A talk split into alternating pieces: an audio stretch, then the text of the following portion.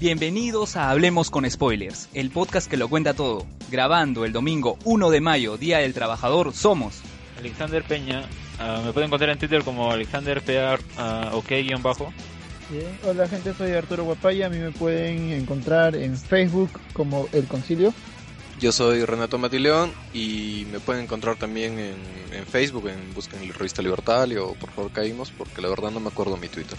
Yo soy Luen Mendoza, arroba Luen Mendoza en Twitter. Pueden encontrar también el fanpage de Generación Tokusatsu. Y bueno, todos estamos en el grupo en Facebook Hablemos con Spoilers. Este grupo fue creado, eh, creo, hace Por cuánto. de Rubén. No, yo no creé el grupo, lo creó Arturo. No, Ah, el podcast, el podcast sí es. A ver, contemos la historia. Arturo Por quería... Daredevil fue, Daredevil, yo me acuerdo. A ver, Arturo, sí, fue por dar de ahí. Ya, lo que pasa es que en el grupo de Langoy nos habían metido una censura de, creo, ¿cuánto era? Una semana, creo, dos Sí, semanas. Una para semana. de- nadie, nadie podía hablar nada sobre Daredevil. Y la gente sí estaba que le picaba la lengua, así que tuvimos que crear nuestro propio hueco donde nadie nos censure.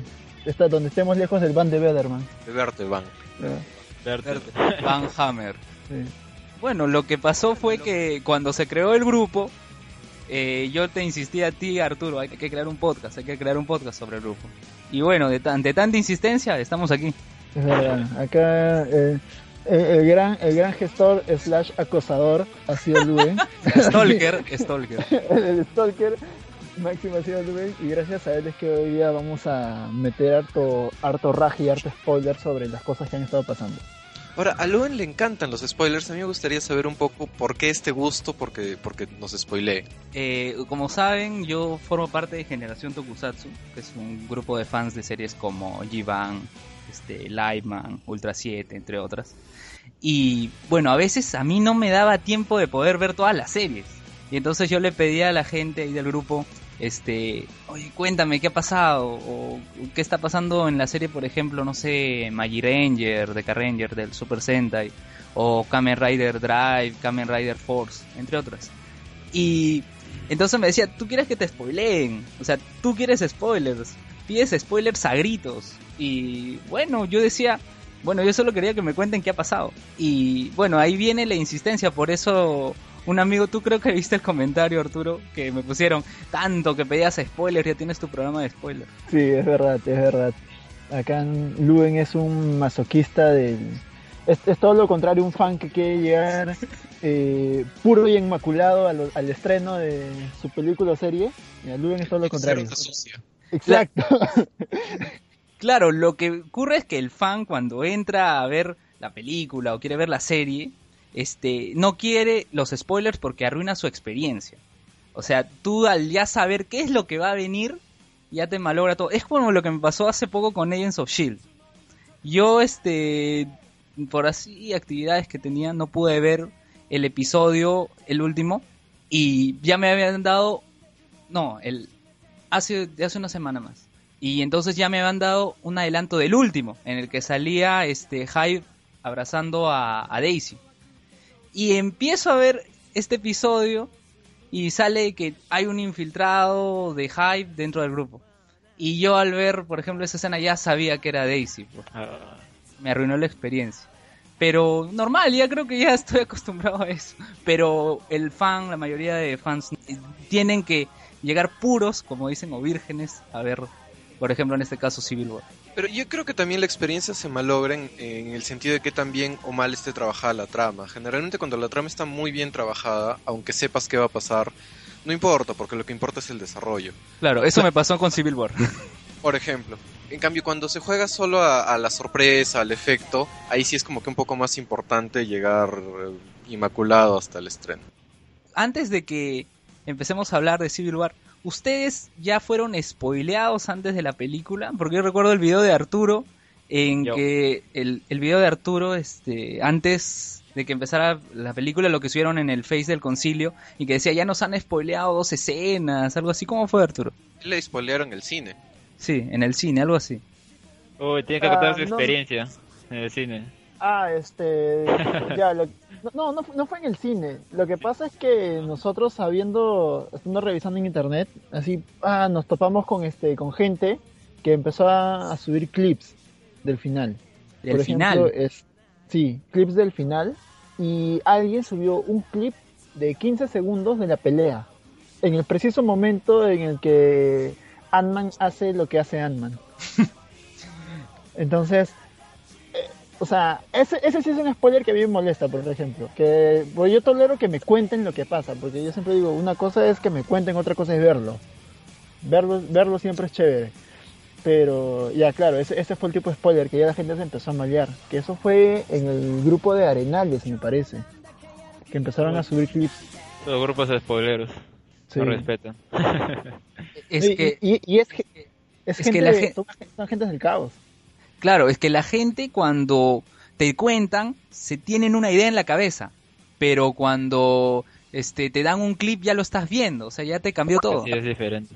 Sí, pues, porque, o sea, todo lo que ha pasado en la película, literalmente yo ya lo había leído en internet. Yo Ah, también. yo también. Claro. Ah, y de Claro. Age of Ultron igualito. Me lo leí antes, todo, todo sucedió. Ah, no, yo, yo-. Yo he desarrollado una habilidad así para esquivar los spoilers. Yo no me salgo de los grupos, no evito internet, nada, pero sé dónde están los spoilers y cómo no toparme con ellos. Pronto, el Ah. secreto de Renato para no tener spoilers. Claro, ta- taller, un taller dictado por Renato sobre cómo evitar spoilers. Claro, porque la salida sencilla es me salgo de los grupos, me salgo de todo. Me meto en una cueva y... Bueno, ya se vuelven bien dramáticos, en serio. Sí, hay, hay gente que ya, Como, ¿se acuerdan de, de Luz? Luz Butrón. Ya, Que, ay, por, por poner los promocionales, uy, ya no, ya me, me quito y chao, se fue del, del grupo de Langoy. Claro, había, había un, había un pata también que estaba llorando porque se quejaba de que la gente comparta los clips que había soltado Marvel sobre la película porque decía que estaban spoileando. Y es como que, brother, pero si lo ha soltado la misma Marvel, obviamente es un material publicitario, ya no cuenta como spoiler, el pata pedía ban para esa gente a gritos. No, pues no hay forma. Si es material publicitario, no, no cuenta como spoiler.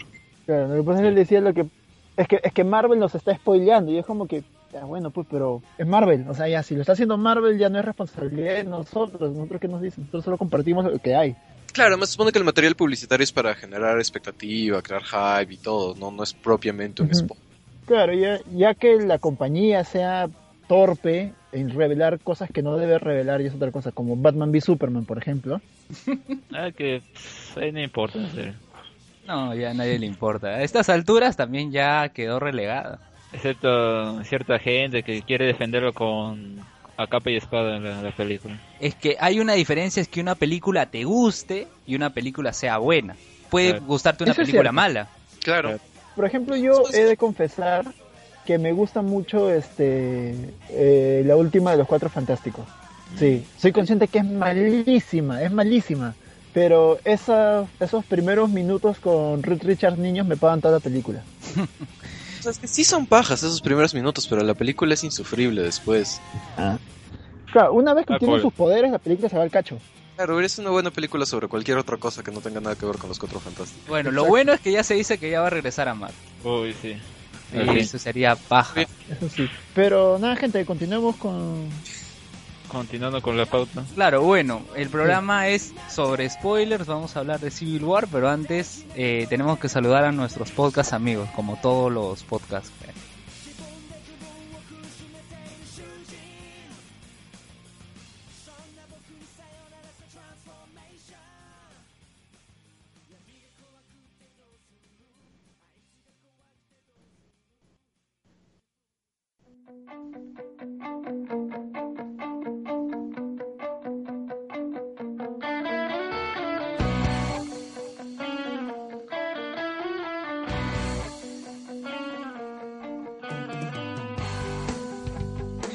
Bueno, primero tenemos al concilio. Este Arturo, ¿qué preparas para el concilio? Bueno, primero eh, invitarlos a que escuchen el, último el último episodio que hemos colgado con un invitado especial desde Colombia, un youtuber que este con el que hicimos un análisis así recién salidos de la sala de cine.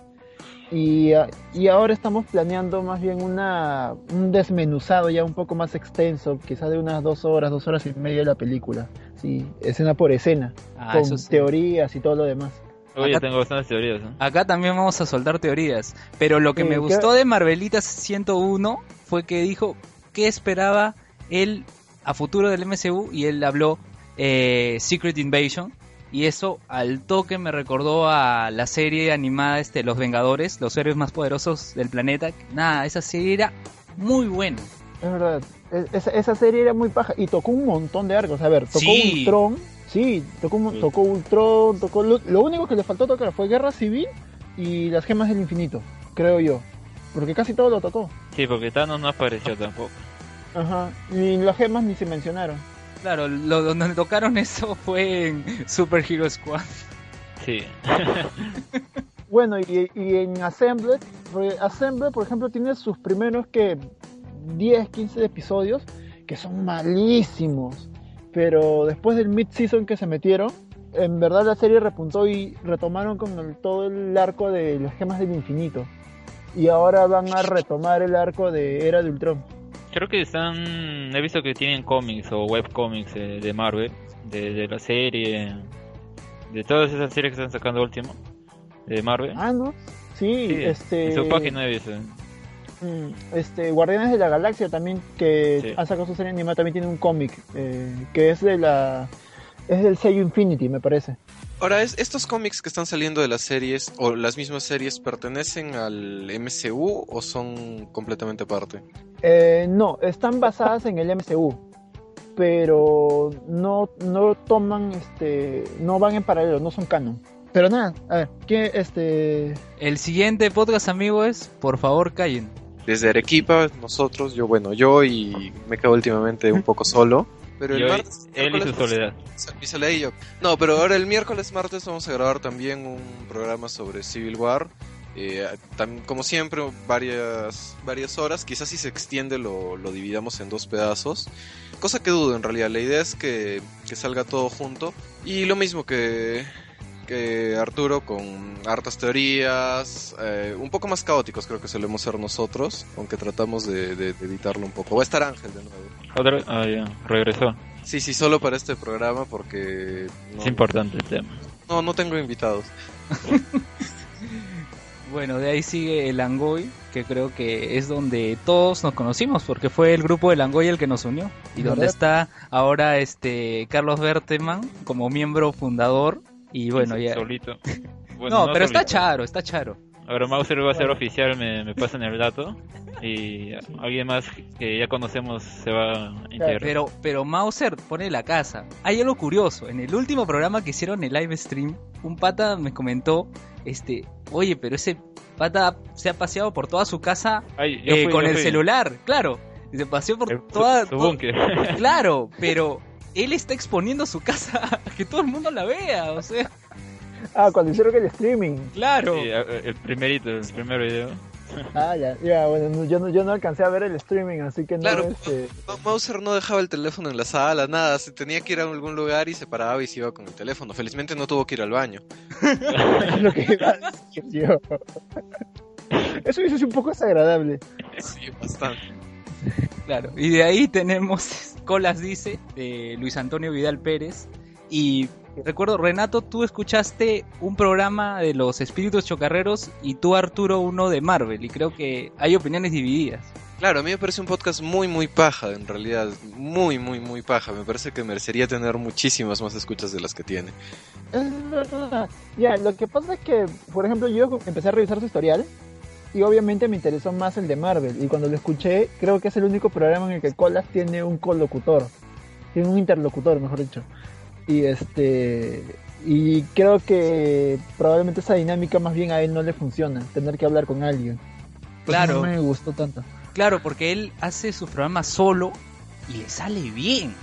Como dice Renato, debería tener más escuchas. Pero, pero bueno, son estilos, es algo que le gusta a la gente. Pero Juan, Juan Pérez, que hoy no está con nosotros, pero va a estar próximamente. Chocarrero. Sí, Ya han bañado su Claro, cuenta. dice. Claro, Juan Pérez dijo algo. Este Colas dice es un podcast de culto para un grupito de gente, ¿no? Algo así. Pero nosotros acá queremos hacerlo mainstream de alguna u otra forma. Ya será mainstream. co- como, todo, como todo en la vida, en algún momento se vuelve mainstream. Sí. Luego tenemos el mal menor, Renato.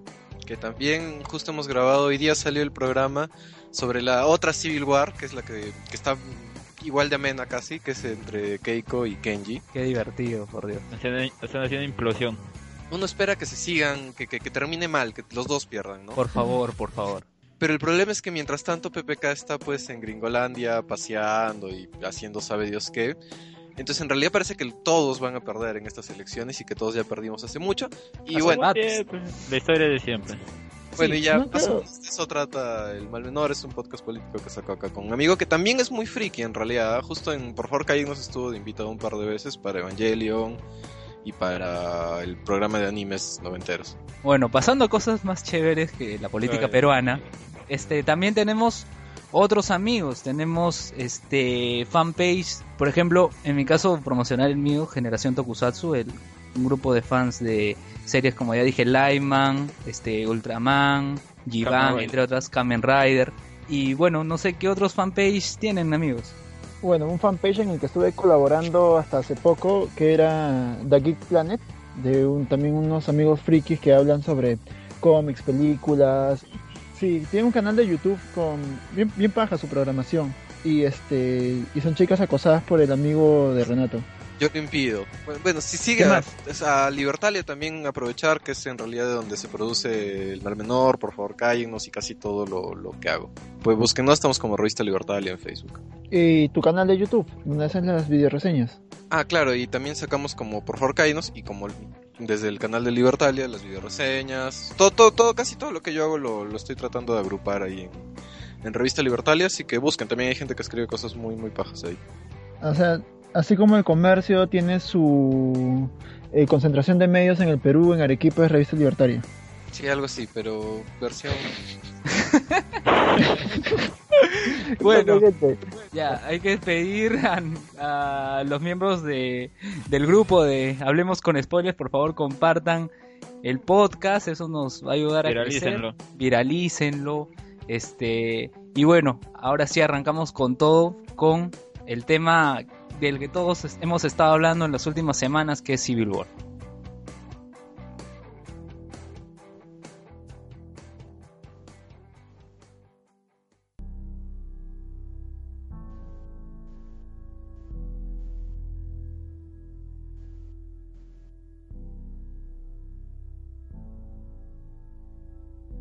Eh, Civil War se estrenó, preestreno fue el miércoles y el jueves ya tuvimos, antes que Estados Unidos, la película más reciente de Marvel, en donde tenemos dos bandos de superhéroes peleándose. Y es algo que nos pareció muy chévere por el hype y que luego se cristalizó con esta gran película de los hermanos Russo, chicos. Ya, yo comienzo ya que nadie quiere hablar. Eh, Es una... Quiero partir con una cosa. Es la mejor película de Marvel. Hasta ahora. Es Sí, la no, mejor película en todo sentido. Es ade- además marca un punto de quiebre para Marvel, no solamente a nivel eh, de recaudación, porque hasta el momento todo apunta a que va a ser el, el gran éxito del año, sino que además es un punto de maduración para el, per- para el universo. No solamente hemos visto cierres a algunas historias, sino que además hemos visto el origen de los que aparentemente serían el relevo de los personajes en el MCU. Es cierto, tenemos a Spider-Man con A Tom Black Holland y Black Panther con Chadwick Con- Boseman. Eh, es verdad, eh, vemos también un Ant-Man que ya con un traje mucho más moderno. ¿Les gustó el rediseño del traje? A mí se me hizo como que demasiado cabezón por momentos. Pero A mí- a me mí hizo también me acordar un Kamen ¿eh? Rider. Pero Es que, ¿Sabes? Dale, dale. ya, nos deja una intriga saber qué ha pasado, porque le dicen a Ojo de Halcón, recluta también a un pata más, lo trae en la camioneta, está jato, aparece y luego lo vemos con ese traje. Nos queda la intriga qué ha pasado en ese interín. El traje, a mí me gustó, por ejemplo, que en el brazo ya tenía como una pantalla, veía lo que podía hacer, pero lo que me dado de la risa fue cuando creció y eh, Paul Rudd abrió sus ojos así. Ese fue chévere. Sí, fue chévere. Sí. A mí, a mí me gustó mucho el rediseño del traje porque lo hace mucho más moderno. Eh, si se dan cuenta, el primer traje de Ant-Man era básicamente un casquito de cuero. En cambio, este casco ya es más parecido, por ejemplo, al de Iron Man. O sea, ya tiene amortiguación adentro, parece que le han agregado algunas cosas. O sea, Sí. parece que Hamping ahí ha metido su mano para hacer las modificaciones respectivas. Yo creo que veremos eso posiblemente, ¿no? En la, en la próxima película de. Ant-Man. ¿Para cuándo está programada la próxima? Después de Eh, Infinity War 1. Sí. O Sí. sea, final, Ah, finales del 2018. Claro, y también tenemos este después de entre las dos Infinity War está Ant-Man y la avispa y Capitana Marvel. Al fin. Al Quiero ver fin. esa película. ¿Pero va a ser historia de origen o cómo va a ser? ¿Hay algún dato? Yo pensé que lo No, iban a Mar- introducir en Civil War. Que iban a mencionarla tal vez, por ahí, no sé. Eh, no, lo que, ha, lo que ha dicho Marvel, y, o sea, por declaraciones de Feige, es que ya no van a haber historias de origen. Que lo que parece que quieren hacer, así como hicieron ahora con Pantera Negra, es que una, eh, unas dos o tres películas antes te introduzcan al personaje para que lo vayas conociendo, pero que sus películas ya van a ser con ellos en funciones. Entonces, ¿dónde podría aparecer? Eh, Creo yo que en Infinity, Sí. porque sea- viene justo antes. Ant-Man y la... Bueno, en este caso se introduciría a la avispa. Pero, pero ya habíamos visto en, al final de Ant-Man este, el traje. Justo, ¿Por qué justo Ant-Man en medio de la Infinity War? Es una duda muy interesante y que nos da a muchas teorías. Es, es verdad, es verdad. Pero hay que, hay que dejarla congelada para la segunda parte. Que Ya. ya viene, ya viene con todo. Ya, bacán. Eh, Este, Renato, tus, tus impresiones sobre la, sobre la película. Eh, no, a mí también me parece definitivamente que es la mejor película de, de Marvel hasta ahora. También es la más adulta y de- demuestra que, que ser oscuro no siempre está mal, solo que hay que saber hacerlo, porque es una película muy oscura. La escena final esta donde, donde Tony descubre lo que pasó con sus padres es perturbador, es terrorífica. Y este tipo de cosas eh, me gustan. Yo hace poco decía que no, me parecía que no tenía tanto humor como en las otras películas de Marvel, ni tanta luz. Pero quizá lo que pasa es que en esta película ya no es lo más importante ese humor y esa luz. Como tú bien decías, Arturo, hay un quiebre. Ahora, yo, yo tengo la duda, eh, la comparaban con, con Winter Soldier. Yo, como digo, me parece que es la mejor de Marvel. Pero ¿estará al nivel de las Batman de Nolan o todavía hay una brecha demasiado grande? Segundo, sí, en segundo puesto todavía está. No. Yo creo que sería el principio para ver tal vez ah, películas más, ah, puede decirse, más maduras de parte de Marvel. Pero no creo que su meta sea ser mejor que la de Nolan o copiar su estilo, porque No, no, Nolan imprimió su estilo, ¿no? Porque- No, no, yo- yo- es un tema de calidad, no, no, no que quieran parecerse. no, sí, ya sé, pero no. no, claro, lo que pasa es que lo de Nolan es Sí. más cine de autor. O sea, Nolan ha deformado el personaje como él ha querido. No, o sea, si lo comparas con los cómics, no tiene ningún parecido. Bueno, o sea, es que lo que pasa es que se respeta el, el fondo, pero la forma la molda a lo que a lo que él mejor le parece, digamos. Por ejemplo, si me preguntas a mí, yo creo, por ejemplo, que Civil War es mejor que Batman, la- que la tercera, que El Caballero de la Noche Asciende, es mejor. Incluso es ligeramente superior a, a la primera, que es Batman Inicia. Pero sí sigo considerando que está por debajo de El Caballero de la Noche. Sí, claro, es que el Caballero de la Noche tiene tiene al Guasón, tiene tiene toda esta mítica, además después de la muerte de Ledger que, que ayuda a que, que- sea un poco difícil superarlo. Es verdad, es verdad. Bueno, yo no creo que un poco, creo que es mucho. Pero es que estamos hablando de grandes películas, pues, ¿no? O sea, Civil War es una gran película. Sí, claro. Y, y, y cuando me refería también a más adulto y más oscuro, eh, me refería también a acercarse quizá un poco más a los cómics. Por ejemplo, en esta película, eh, en los cómics empieza con una muerte mucho más significativa, porque es en un colegio, son niños los que mueren. Eh, para el cine to- todavía eso está un poco duro. Quizá podamos acercarnos a ese tipo de crudezas un poquito más con, con películas como esta. Claro, pero ahí justamente ese incidente sirvió para introducir a Pantera Negra, porque justamente los voluntarios que estaban en ese edificio era gente de Wakanda. Sí, y además date cuenta de algo, esta es la primera vez que vemos morir inocentes en una película de Marvel. Mm, cierto. Esa es la primera vez que el daño colateral es evidente y es usado dentro de la historia. No, y no solo eso, o sea, las mismas tomas que muestra Ross en la pantalla son tomas muy, muy de pie, que parecen cogidas de celulares, como, o sea, como lo vería la gente de a pie. La de Hulk es terrorífico, es una cosa verde rompiendo edificios y saltando. Claro, a mí me engañaron con Ross en los trailers. O sea, yo veía a un Ross, eh, people are fair, este, tenemos acá los acuerdos, y yo lo veo en el cine y pucha, es el mismo huevón que, que estaba en Hulk de, en la Hulk que hemos visto en el MCU. Sí, sí, Bien, sigue sin gustarme este Rosa. El, el Ross de, del anterior, del de Ang Lee, me pareció que estaba mucho mejor. La verdad es que el tráiler te da a entender que este Ross con un nuevo cargo ha madurado un poco, este, ha evolucionado, pero yo veo al mismo huevón. O sea, no, no viene un cambio y el tráiler me engañó. Claro, porque acá lo que está haciendo Ross es literalmente eh, tratando de reclutar gente y, y Ross tiene todo un rollo con los superhumanos, o sea, específicamente con Hulk, pero eso también arrastra a otros superhumanos y eso no lo vemos acá. Este, y justo ya que hablas de los superhumanos, en la conversa que tuvieron con respecto a los acuerdos, le preguntan su opinión a Visión. Y Visión arranca diciendo eh, que desde que Iron Man reveló su identidad hace ocho años, muchos eh, superhéroes, personas con superpoderes han aparecido en el mundo y que justamente esa fuerza eh, motiva o provoca a que gente los desafíe. Y justo eso me recuerda a la escena post créditos de Avengers, en la que este ser le dice a Thanos, este, eh, no son los, este, los debiluchos que no- nos prometieron, que enfrentarlos es cordejar la muerte. O sea, los Avengers ya demuestran el poder que tienen y eso motiva a la gente a querer atacarlos, a querer derrotarlos, a querer vencerlos.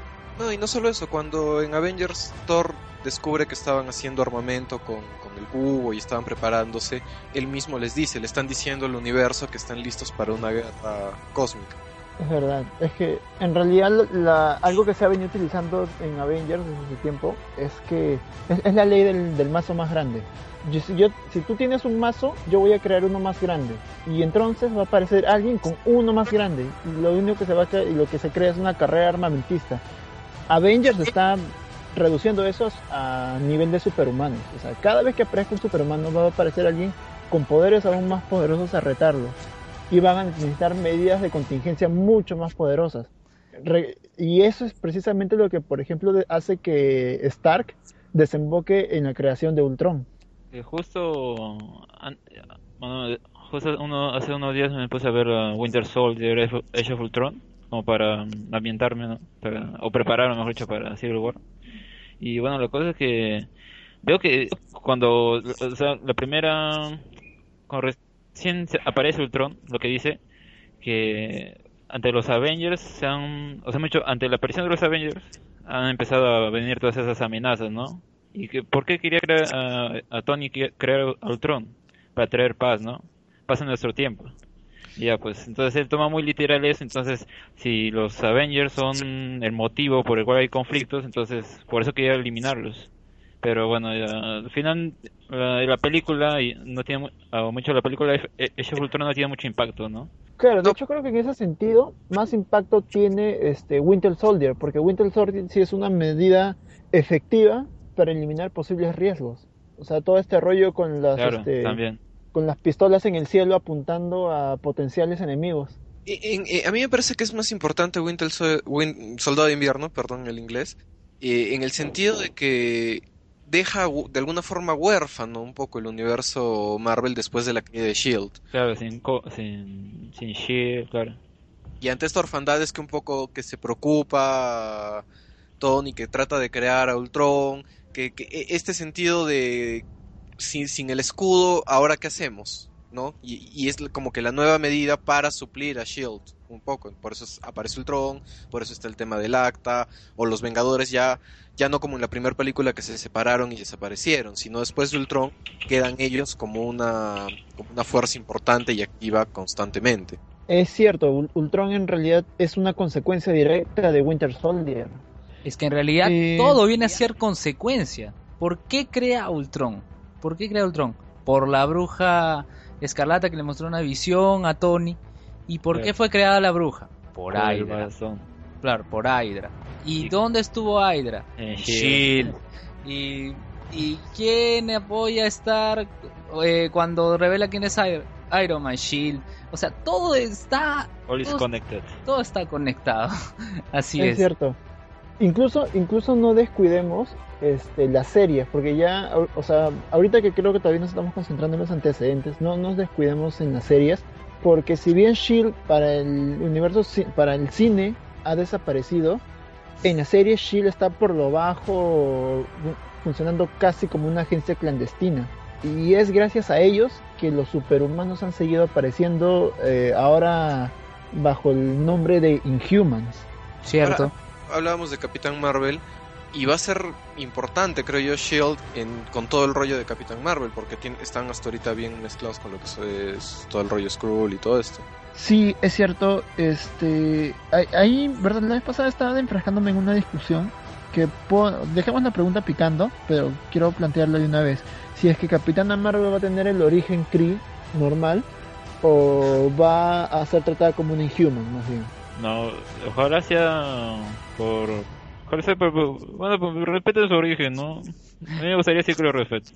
Yo también creo que, yo, creo que sí lo van a respetar en realidad el origen, con todo, todo lo que es eh, Marvel y todo, todo el primer, o sea, todo el arco argumental yo creo que va a ser la primera película en realidad. Tienes que aumentar el hype, así que debe mantenerse el origen. Es, sí, es cierto, pero mantener el origen implicaría presentarte a Marvel. Ah, claro. Y no sé si desarrollar, porque y, Marvel es súper importante porque su historia es muy compleja.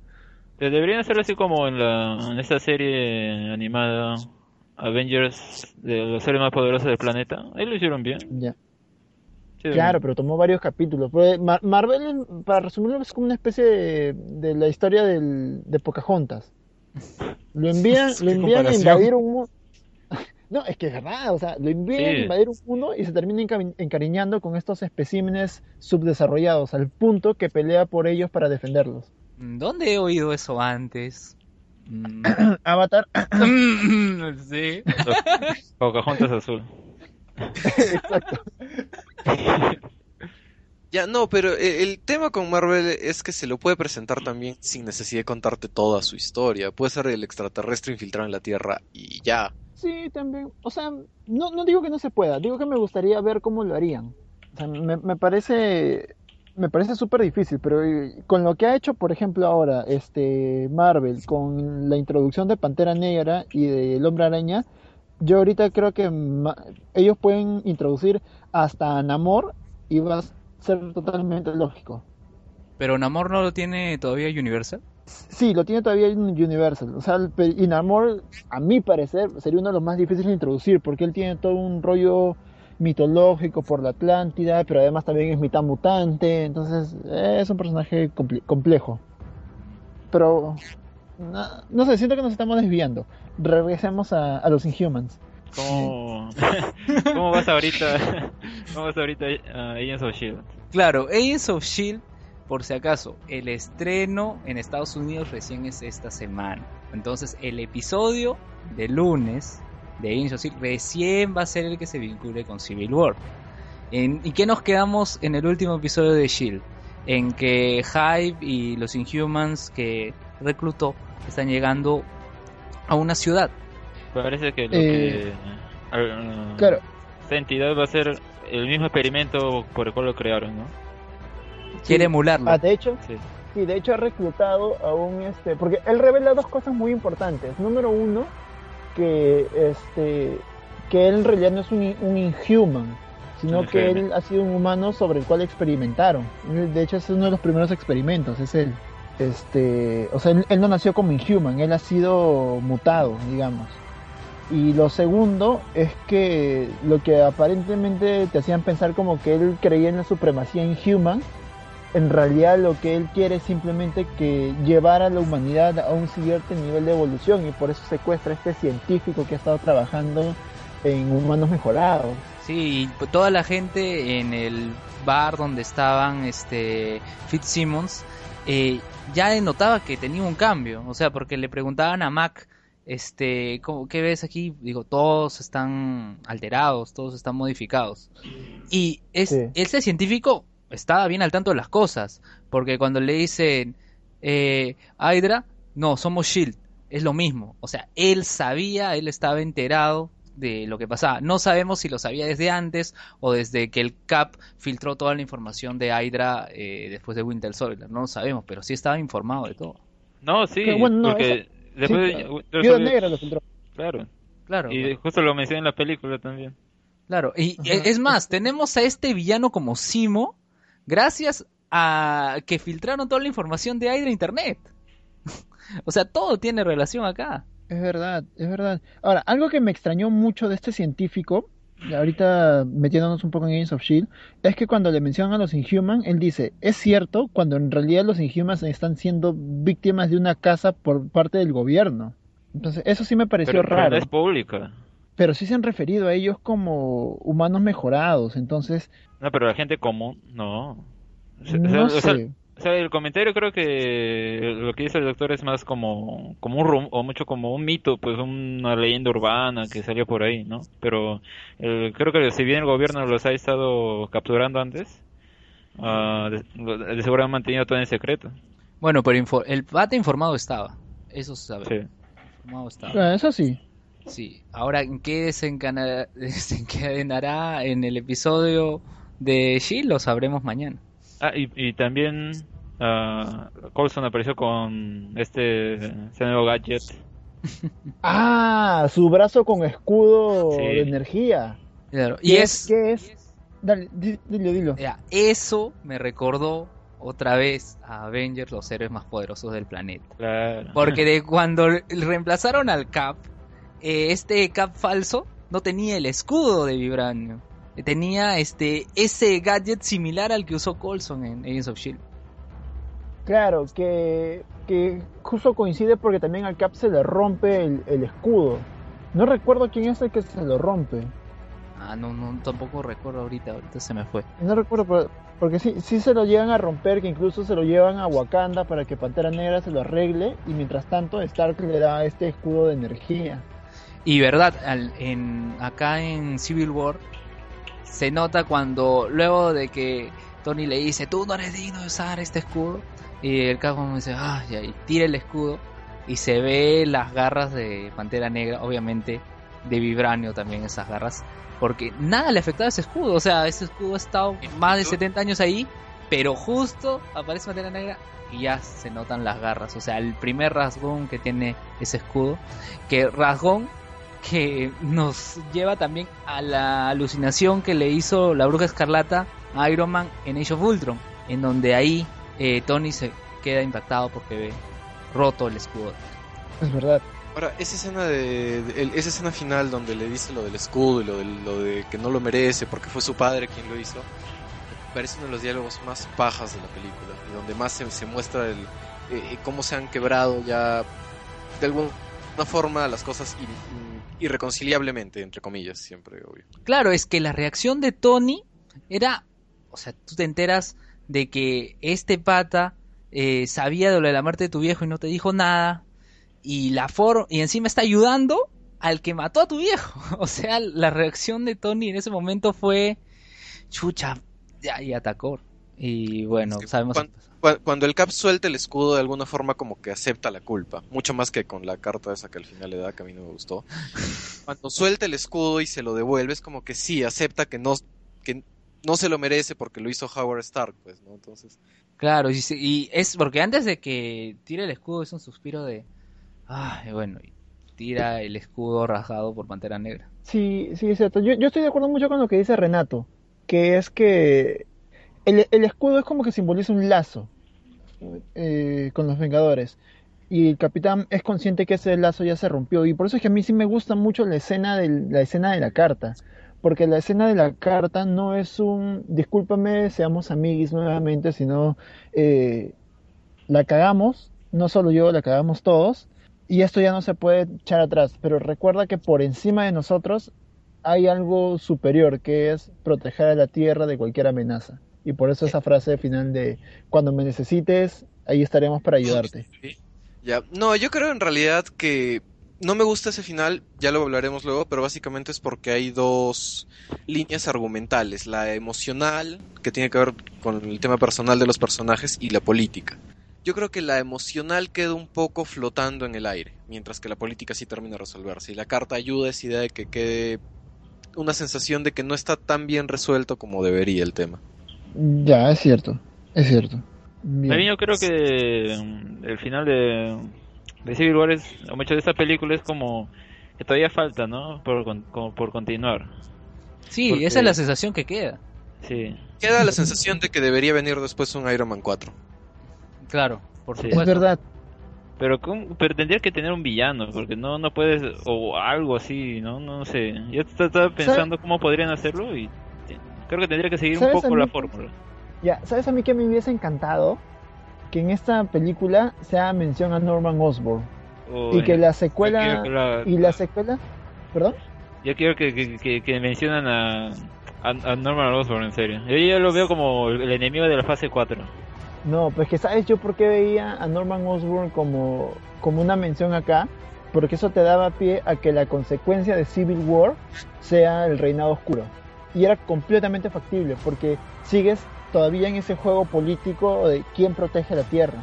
Claro, y puede aparecer Osborn con Hammer y ya que chucha, Y Hammer Hammer. reemplaza, claro, y Hammer reemplaza a, la Shield que ya entre comillas desapareció, pero está a la sombra. No, pero yo tengo Claro, más la- yo tengo la teoría de que en realidad ah, Tony va a ocupar el lugar de Shield y que va a ser un poco lo que hizo Coulson o lo que hizo Fury en la primera fase, que es esto de enlazar un poco las películas, porque yo siempre he mantenido que Coulson ha sido el corazón de la primera fase y por eso ha funcionado tan bien en conjunto. Mientras que la segunda, como le faltaba eso, la sientes un poco más desarticulada, un poco como que no funciona tanto. Entonces yo creo que para esta fase están volviendo a trabajar eso y probablemente Tony sea quien, quien ocupe ese lugar. Claro, ya está confirmado para Spider-Man Homecoming, o sea, ya ahí tenemos una presencia más Stark. También yo, yo, yo me acuerdo de, de ese rumor, porque era un rumor hace tiempo, porque en una entrevista lo había mencionado, que tenía que hacer unas escenas más en un lugar cálido, muy- que hacía mucho calor, en, ah, en Atlanta creo, y con Chris Evans. Y donde se iba a grabar ah, la película de, de Spider-Man en Atlanta. Así que por eso ya, ya- y esa teoría estaba hace, tiempo, ahora bueno, ya se confirmó de la presencia de Robert Downey Jr. Ahora falta lo de Chris Evans nomás. Yo creo que puede, puede que haga un cameo también, ¿no? Y yo creo que también va a salir en Black Panther por Ah, bueno, el- obvio. Obvio, ahí tiene que salir porque Bucky, su amigo, su pata, está en Wakanda.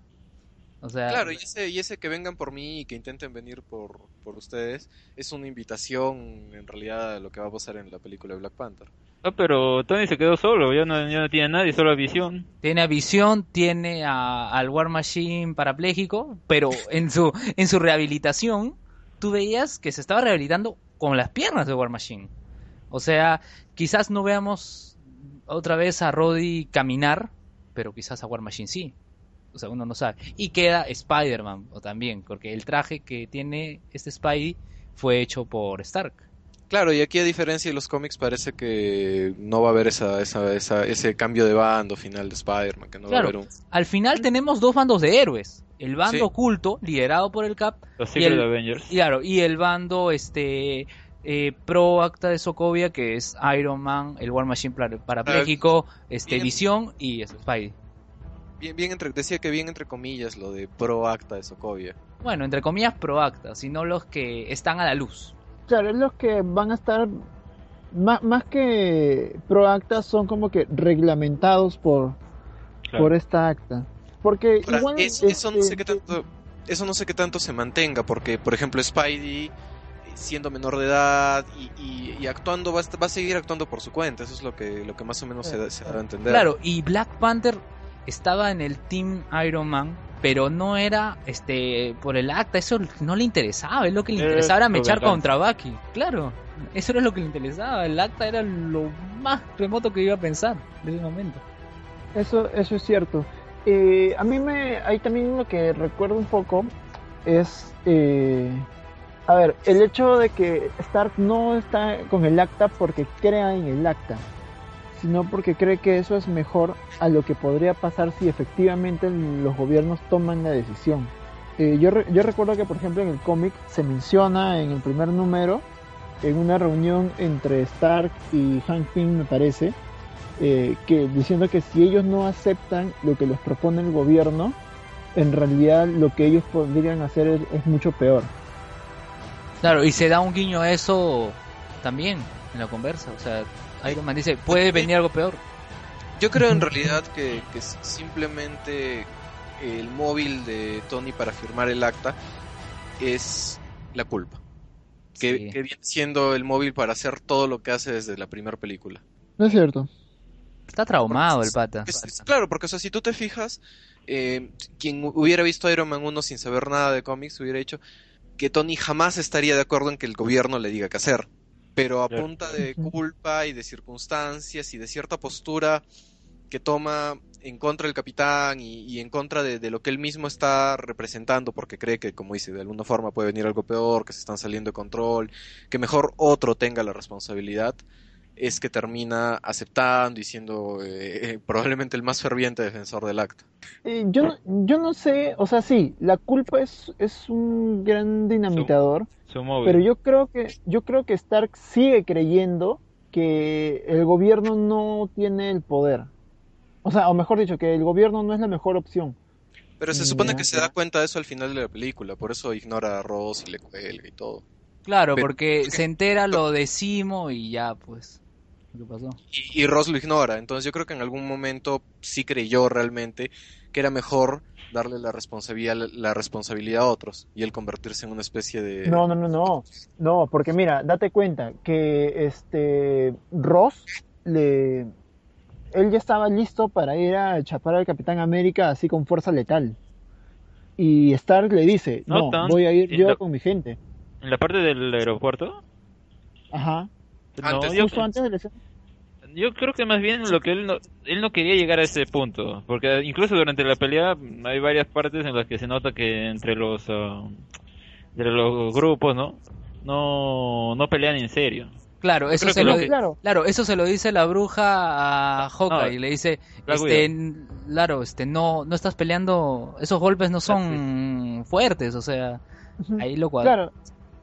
Es que, que es que por eso digo, es el que- Lo que pasa es que Tony quería contenerse y, con- y, y convencer al capitán de que se una a su equipo, de que en realidad él tenía la causa correcta, eh, básicamente porque sabía que el capitán tampoco era un villano, pues que, que lo necesitaba, que era el corazón del equipo de alguna forma. Yo creo que es por eso que, que no quiere que Ross vaya con fuerza letal y, intente matar a Steve Rogers, porque incluso él dice que, que de ser necesario lo haría. Claro, es que lo que lo que está pasando es que eh, y, y es eso a lo que voy, pues, o sea, precisamente él no es pro acta. En ningún momento es ferviente admirador de- del acta de registros superhumanos, sino que él es consciente que si se lo deja en manos del gobierno, vale decir, Ross van a terminar matando y mandando a mazmorras bajo el océano, como efectivamente pasa Efectivamente. a los superhéroes. Por eso es que él lo que quiere hacer es primero la decisión, oye, Cholo, estás, estás, la estás cagando, ven conmigo, hay que, hay que conversar, esto no es tan malo, mira, es mejor que vengas conmigo a que te rebeles y tome y el gobierno tome el control. Bueno, al final, este, eh, no pasó eso y lo llaman a Tony y Ross para decirle, este, ha habido un escape en, este, en la, en la balsa. Y, y Tony le dice, "A un segundo, y Ross dice, no, no, no, no, como ya sabe que lo va a cortar. Y bueno, ahí tenemos la escena, pues, en la que aparece Steve Rogers frente a frente a, a Falco. Claro, que eso, eso, esa escena pasa en simultáneo con el, cuando Tony recibe la carta. Vamos a, no sé si les parece desmenuzarlo, no tanto por escenas, sino Por por, tópicos, por tópicos, sí, por personajes también. Antes de ir ¿Qué- un- qué- a los tópicos, me quedo con una idea del tema anterior. Eh, cuando, cuando Luen mencionó que Black Panther era Team Iron Man, pero por las circunstancias prácticamente, porque él solo quería sacarle la mierda a Bucky. De alguna forma, entonces eh, Black Panther era más Team, más Team Cap que el Cap, ¿no? O sea, terminó luchando por el Cap por ciertas circunstancias, pero él en realidad también estaba actuando fuera del acta y estaba actuando por su propia cuenta, y él incluso se, se da a entender en la conversación que tiene con la vida negra y con su padre después que él tampoco creía mucho en esto de la diplomacia y firmar acuerdos, que él creía que era mejor mantener eh, la actitud que al final él toma, ¿no? Claro, y al final, este, como vimos, se galió con el Cap, porque está ayudándolo a esconder a su amigo. O sea, digamos, él, eh, eh, T'Challa creía en lo mismo que el Capitán América, lo que pasa es que por Bucky termina enfrentado a él. Es cierto. Es cierto. Es cierto. Claro, las motivaciones de, de T'Challa van por otro lado, son mucho más personales antes que políticas. Sí, algo similar, digamos, a lo de Simo.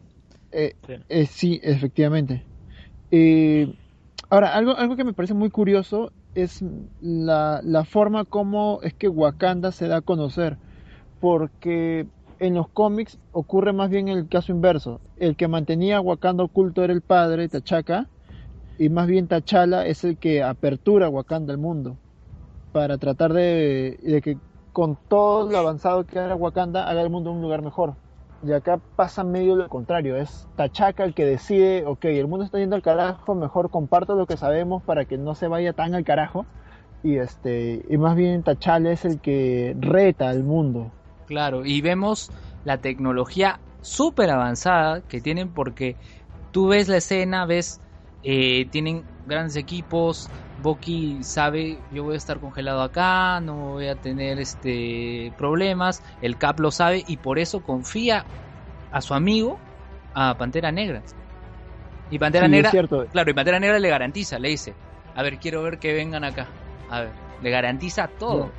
Yo pensé que esa escena era en, la, en los laboratorios de. ¿Cómo se llama esa doctora? Helen Shaw. Eh, ya, así. Eh, yo, yo, yo más bien pensé que le querían reconstruir el brazo. Helen no vio la anterior película. En Age of Ultron, ahí sale esa doctora que puede crear Pero- tejido. Yo pensé que era ahí. pero no muere, No, no, muere. Va a morir, tiene que aparecer Amadeus Show, ¿no? No, no tiene que morir porque tiene que aparecer como dice Renato Amadeus Cho. Yo, yo, Ahora- yo, yo creo que sí muere, al contrario, yo entendí que sí había muerto. No. No, no aparece en escena, pero yo, según lo que entendí, dije, ya, ya fue pues, ¿no? Bueno, en Marvel está la política de si no aparece el cuerpo, no puedes decir nada. Es verdad, es verdad. Sí. Aún cuando aparece el cuerpo, como Fury. Ah, Ya, ahí caso. aparece- Igual, por ejemplo, ahí, ahí también hay otra cosa, que no sé qué tanto puede introducir Helen Shaw a Amadeus Cho, porque como que muy joven para ser mamá del chico este, ¿no? ¿O ¿Qué qué sería? ¿Su hermana mayor? ¿O qué tan necesario es que esté ella viva para introducir a Amadeus? Claro, puede ser una hermana o una prima.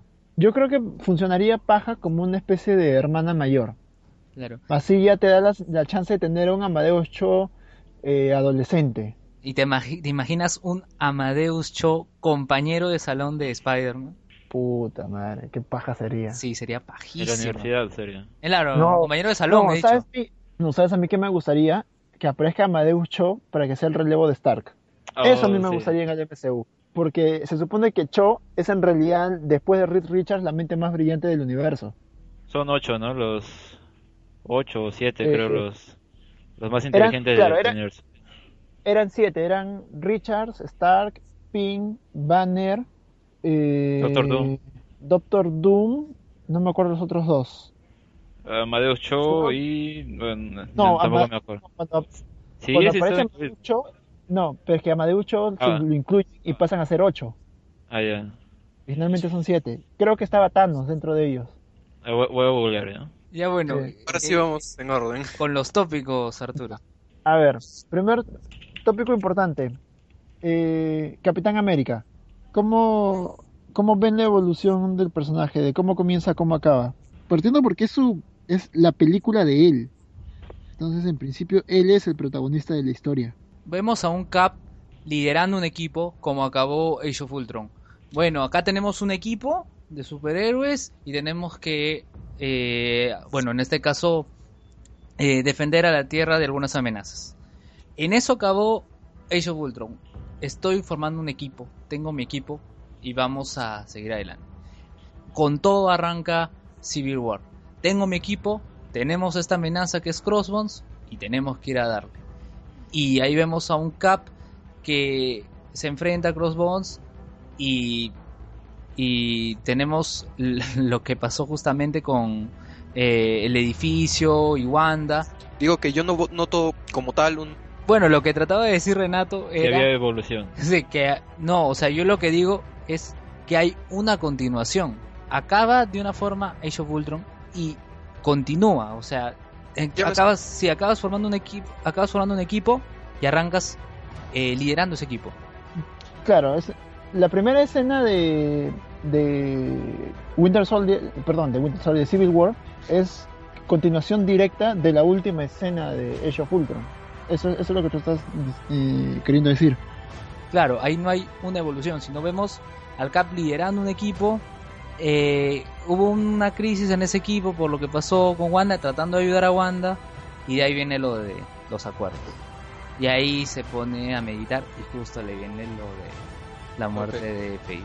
Claro. Ahora, eh, yo creo que, como está diciendo, que realmente no hay una evolución dentro de la película del Cap. Yo creo que la evolución se vio en la película anterior, en Soldado de Invierno. Ah, sí, de todas maneras. O sea, ahí fue cuando se definió el personaje y ahora tienes un personaje ya definido que lo único que hace es un poco asentar sus bases, asentar su escala moral, que es un poco parecido a lo que pasa en Daredevil entre la 1 y la 2, en las dos temporadas. Ya, claro. La primera primera- temporada sirve El planteamiento del personaje, la evolución del personaje, el crecimiento, y en la segunda tienes un personaje que ya está definido, ya está marcado, que ya sabe bien quién es y qué va a hacer, y que más que crecer lo que hace es reafirmarse como, como tal. Sí, sí, tienes razón, te doy la razón en eso. Eh, ahora, algo que sí me...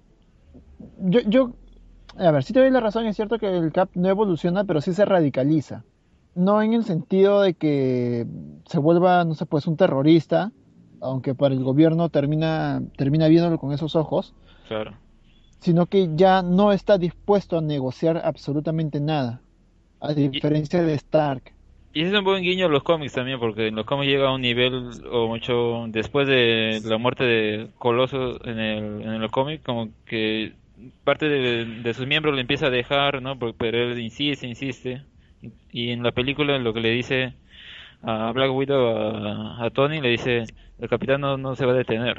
Y es lo que está haciendo. Sí, es cierto, es cierto. Eh, y eso, y justamente esa radicalización del personaje respecto a, como bien dice Lu en su, su escala moral, no, perdón, esto como dice Renato sobre su, sus valores, su escala moral, su norte moral, eh, lo va a llevar incluso hacia el final de la película a abandonar el escudo, porque se da cuenta que el, Que ya no lo el merece. símbolo, no, sí, más allá que ya no lo merece, sino que los ideales que él pretende defender no son los mismos que están en, que representa el escudo del Capitán América. Sí, claro, eso es, más exacto. Porque com- como decías tú, el escudo representa un vínculo, no solo con, con los Avengers, sino creo yo con, con todo lo que él creía que debía ser eh, la nación y el mundo que él trató de defender cuando despertó. Pero en las en el Soldado de Invierno se da cuenta que ese mundo ya no existía. Por eso yo creo que es ahí cuando se redefine. Y en esta, si quieres, confirma esa redefinición. Y ahí es como dices, cuando deja el escudo y, y incluso deja un poco de lado la, la, la, la legalidad por completo. Sí, es verdad. Entonces, creo que ese es un punto interesante en el Capitán América. Claro, porque a ver, Y- tú creerías, por ejemplo, ¿qué hubiera pasado eh, si no hubiera ocurrido Winter Soldier? Un Cap, este, un soldado, que el gobierno le dice, ahí está. Ah, él estaría completamente de acuerdo. Claro, o sea, Winter Soldier es un punto clave. O sea, el, el soldado diría, sí, claro, algo como lo que hizo Roddy, porque Roddy lo dijo. Este, yo, este, es un soldado, todo, y tengo que estar de acuerdo con él. Claro, es que el pensamiento, el pensamiento de Rudy es más el de un mili es un militar. Claro, lo que antes tenía el. Cap.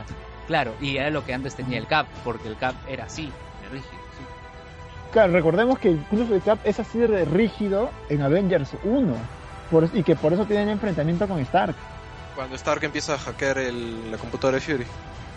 Así es. O sea, y que justamente son las palabras de Stark lo que lo lleva a dudar y finalmente descubrir las armas que se estaban creando.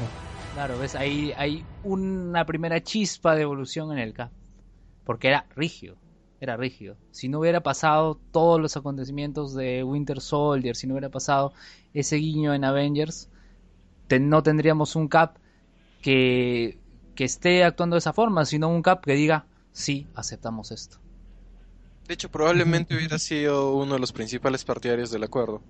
Ah, claro, sí, él sería el que diría, no, tenemos que respetar las normas, vamos a cumplir esto. Claro, en la fase 1 la Civil War hubiese sido con roles invertidos. Claro, claro, sí. Hay una frase que creo que dice Steve, no me acuerdo si en Winter, creo que es en Winter Soldier, que dice, creo que ya no estoy para, mucho, claro, no después de que lo descongelan y está en esa era. Dice, creo que ya no estoy para recibir órdenes, algo así. Algo así menciona. Cuando está con Peggy, no me acuerdo. Mm, Es que no yo creo que después, después de la traición de Shield y lo que pasó con Hydra, eh, Steve Rogers es un hombre que se da cuenta que no puede confiar plenamente más que en él mismo y en lo que él cree. Por eso es que cuando le dicen vamos a confiar en el gobierno y la ONU, que es un acuerdo de muchos países y lo que sea, y él dice, pero se supone que nosotros estamos para eso que está más allá, ¿no? O sea, para esos momentos donde donde las instituciones fallan, donde las cosas no funcionan. Y eso si te lo dijera otra persona que no fuera Steve Rogers, te daría pánico. Pero como es el Capitán América, más o menos que entiendes y le puedes dar la razón. Claro, el Cap tendría miedo de que hubiera otro Hydra o el mismo Hydra dentro de Naciones Unidas, que bueno, no sabemos. Y parece que hay algo así, ¿eh? Sí, parece No que hay algo así. Porque si bien Talbot en Agents of Shield dice, ya hemos acabado todas las fases de Hydra, este, eh, Simon encontró este pata, este weón que estaba escondido con el libro rojo y no y él me recuerda mucho al que se suicidó después de que se creó a- al super soldado, al Capitán América. Se recuerdo Mm. todavía su espuma en la boca y diciendo Hydra. Y eso me recuerda ahora a este pata que pese a todo el agua, lo ven colocado de cabeza y todo, igual Hydra.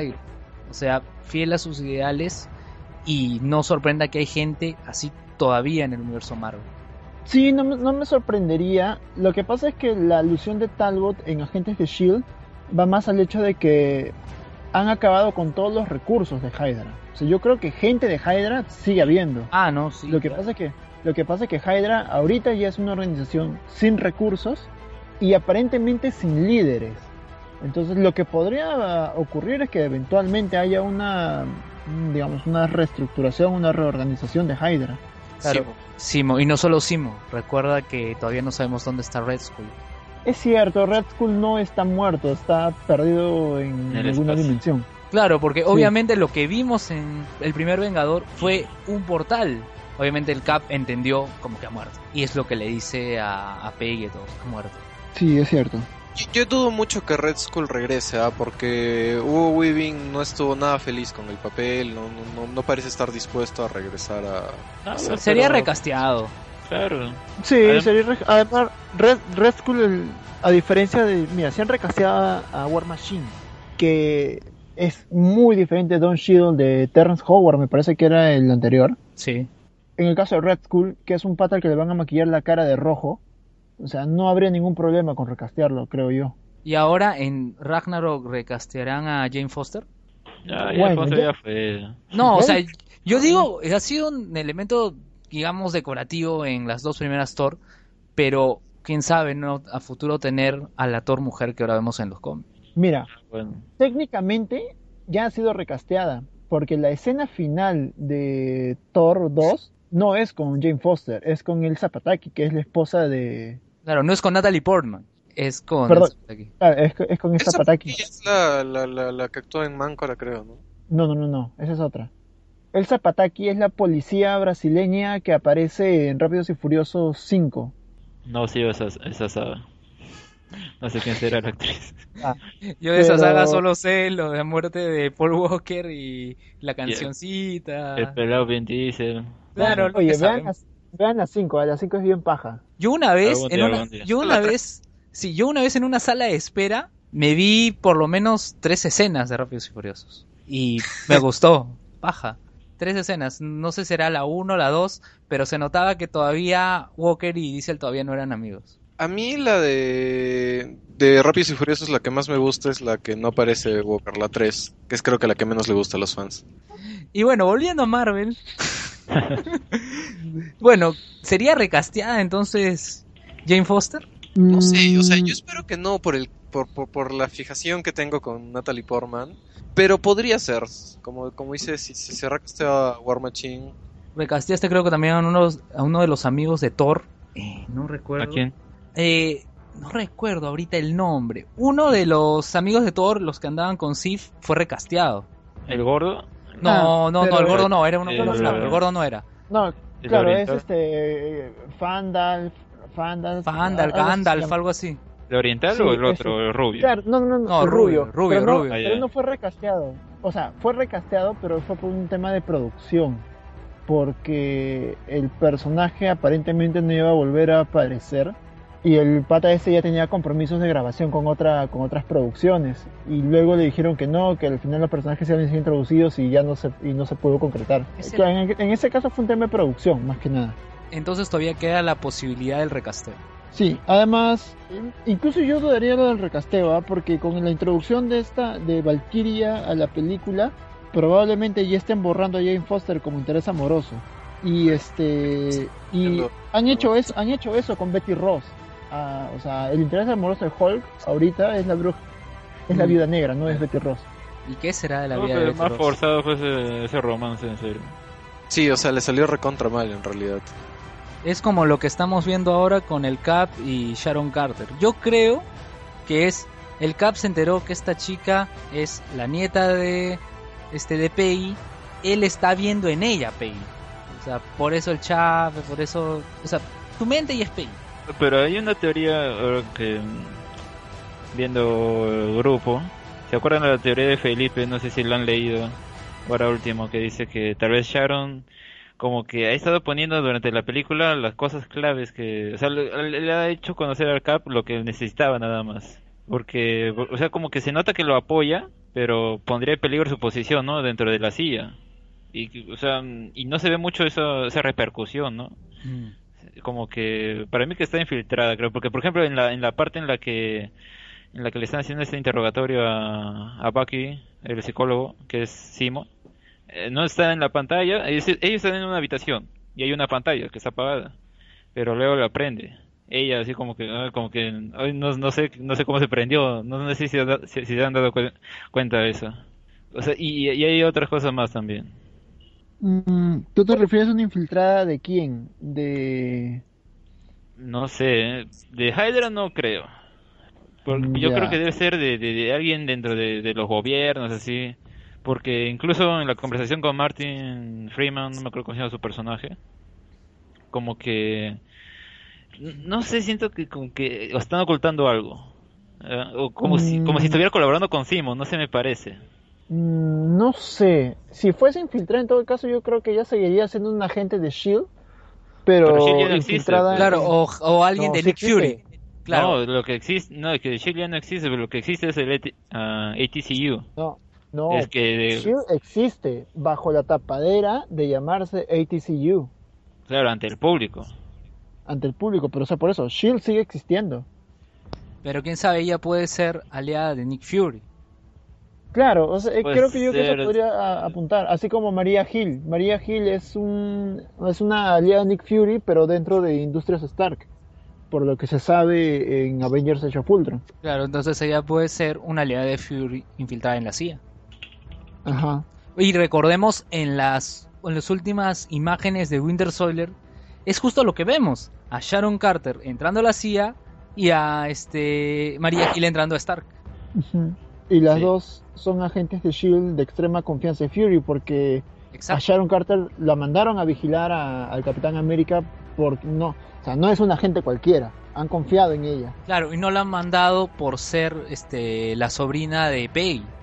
La han mandado porque ella misma dice en el, en- ahí en la iglesia, dice, yo no he dicho a la gente, a mis compañeros que yo era la sobrina de Peggy. O sea, se lo ganó por mérito propio.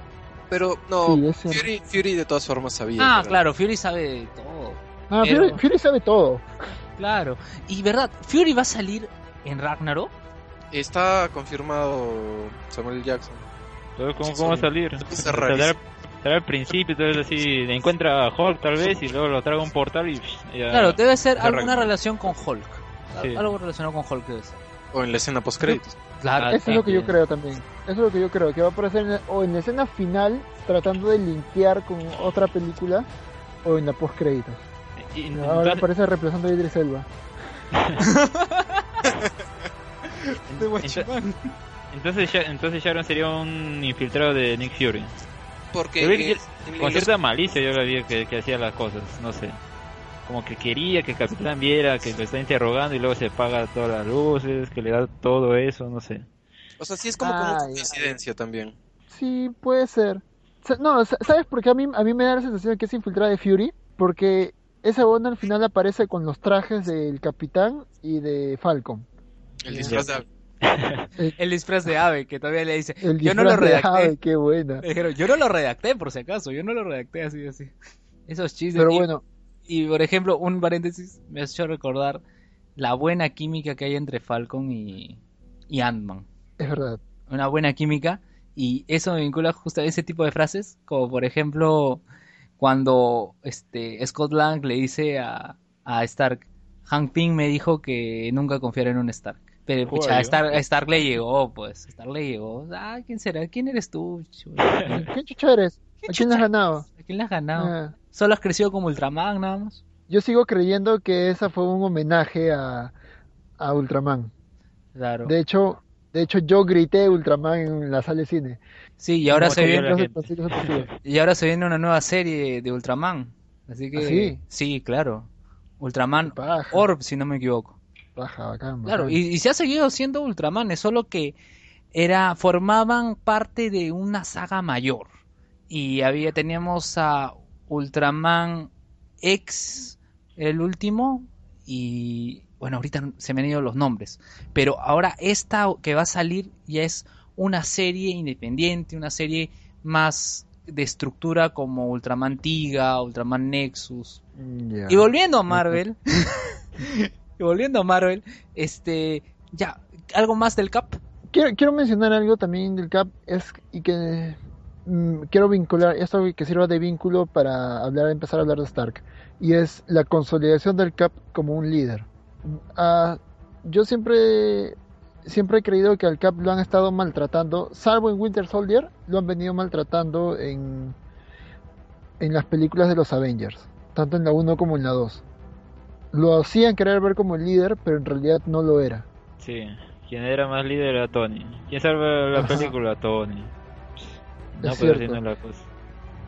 Pero en cambio acá sí ya vemos al capitán asumiendo don de líder, confiando en quienes, en quienes van a estar de su lado, pero al mismo tiempo preocupándose por ellos.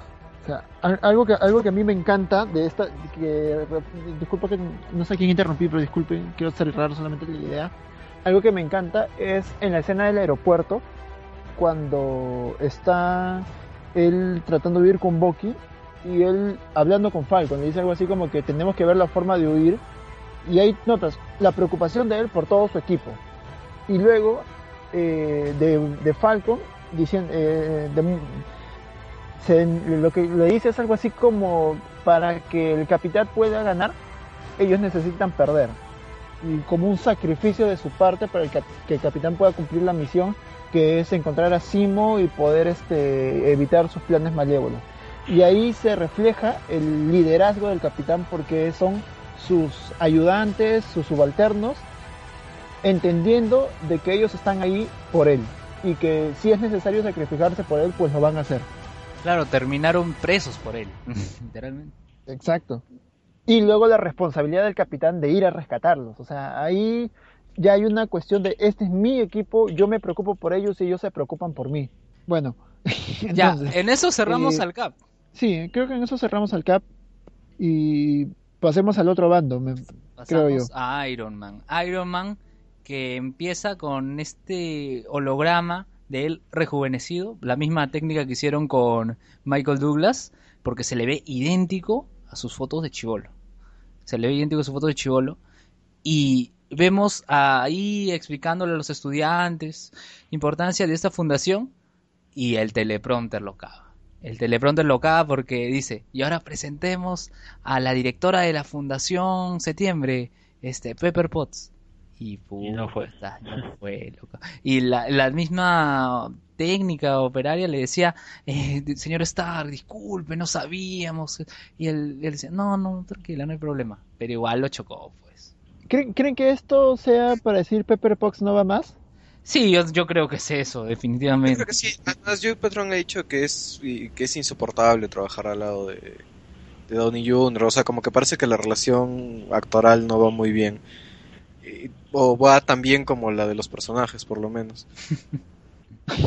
¿Creen que o sea- lo recasearían también a ese personaje? No, no, lo- ah, en el caso de Pepper Pops la han eliminado. O sea, a mí me da la sensación que están eliminando al personaje. Sí, a mí también. O sea, y es un cierre definitivo. Este rompe su relación con Stark y ya ahí queda. Y, comie- y comienza uno con la tía May, Con Marisa Tomei. que está en la película gracias a él, claro. por, por insistencia de él. Y ellos hicieron una película juntos antes, porque en el grupo pusieron este fotos.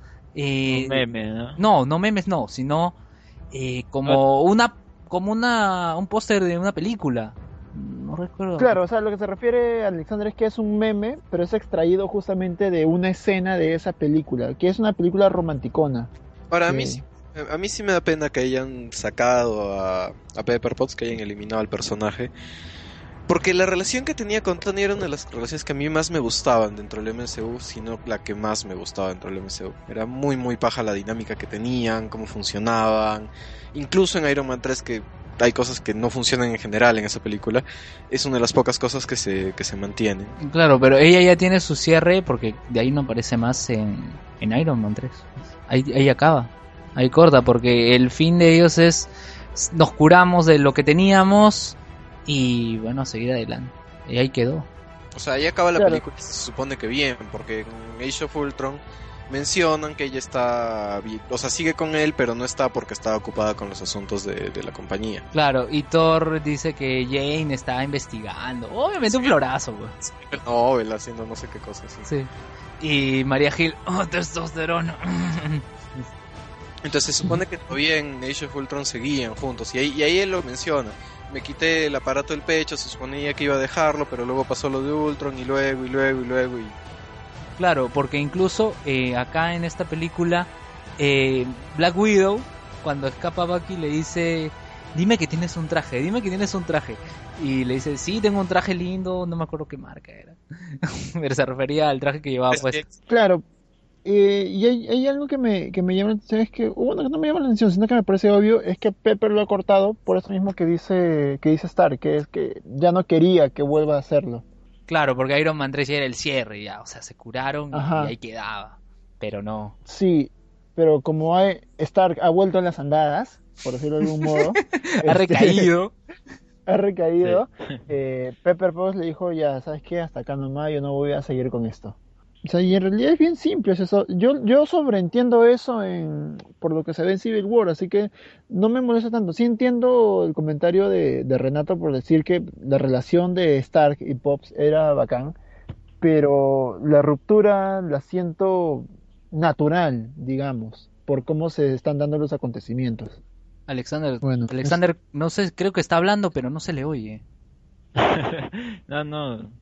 Bueno, con respecto a la relación con Tony y Pepper Potts, yo creo que eh, si bien en las películas eh, de solitario de, de Iron Man, no me, no me gustaba mucho el humor que tenía o el tipo de conversación que tenían entre ellos dos porque como que hablaban muy rápido y entre ellos se entendían, pues eh, era como así como que había un roto por un descosido, ¿no? Como dice la frase.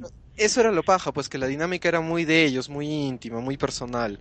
Sí, por eso digo, si hacen por ejemplo Iron Man 4 que se va a quedar sin pareja, sin nada, ¿no? O sea... Está Marisa Tomei, pues. Ah, pero... ¿Y a- qué más- quieres? Un Spidey apareciendo en Iron Man 4. Ah, No. La es más, Stark va, Stark va a aparecer en, en, en, en Spider-Man Homecoming. ¿Por qué? Por la tía May, pues. No, pero a mí sí no me gustaría, por ejemplo, en un Spider-Man 4, quisiera que sea como la 1, para cerrar un ciclo, la última película que estés probablemente solo, solo Tony, que se dediquen a, darle un buen fin, porque en realidad la 3, creo que a Arturo sí le gusta, pero a mí me parece que es bastante mediocre y además no, no le aporta absolutamente nada a todo el MCU. Tú sacas... Solo, solo el break con Pepper Potts. Claro. Y bueno, y recuerda, recuerdan que Arturo mencionó que quieren que Tony sea el nuevo Colson. No, yo lo digo. Ya, lo digo tú, Renato. Entonces, en Ultimate Spider-Man, la- el que se gilea a la tía May es Colson. El- y es cierto, y es cierto. Sí, es verdad, es verdad, es verdad, es verdad. Entonces, Eso refuerza mi teoría. Ya. Este, al- algo, algo que comentar al respecto. Ah, bueno, ya, siguiendo con las series animadas. eh, no sé si han visto la película esta de los este, Next Avengers, que es los Ah, supuestos los, eh, los Los hijos, ¿no? La de los hijos. Que ahí se explora la idea un poco de Tony Stark solo en el futuro. Ya anciano con la armadura de Iron Man y cuidando a estos chivos. Y que él, es- él es el único que no ha tenido pareja, que no ha tenido hijos. Algo así como Batman, como Batman en, en la, en la- en la serie animada, que termina Algo también. Si no fuera por el, el clon este terminaría también terriblemente mal. Se, se queda, queda bien claro que su, su, su, su personalidad es tóxica para quien sea que se le acerque. Entonces, Es cierto. Tony podría hacer algo parecido al final. Bueno, al final en Next Avengers, Tony, bueno, lo único que le quedó era la cabeza de visión. ¿no? Literalmente, la cabeza de Se visión. puede le Literal. se puede prestarse para otras cosas. ¿no?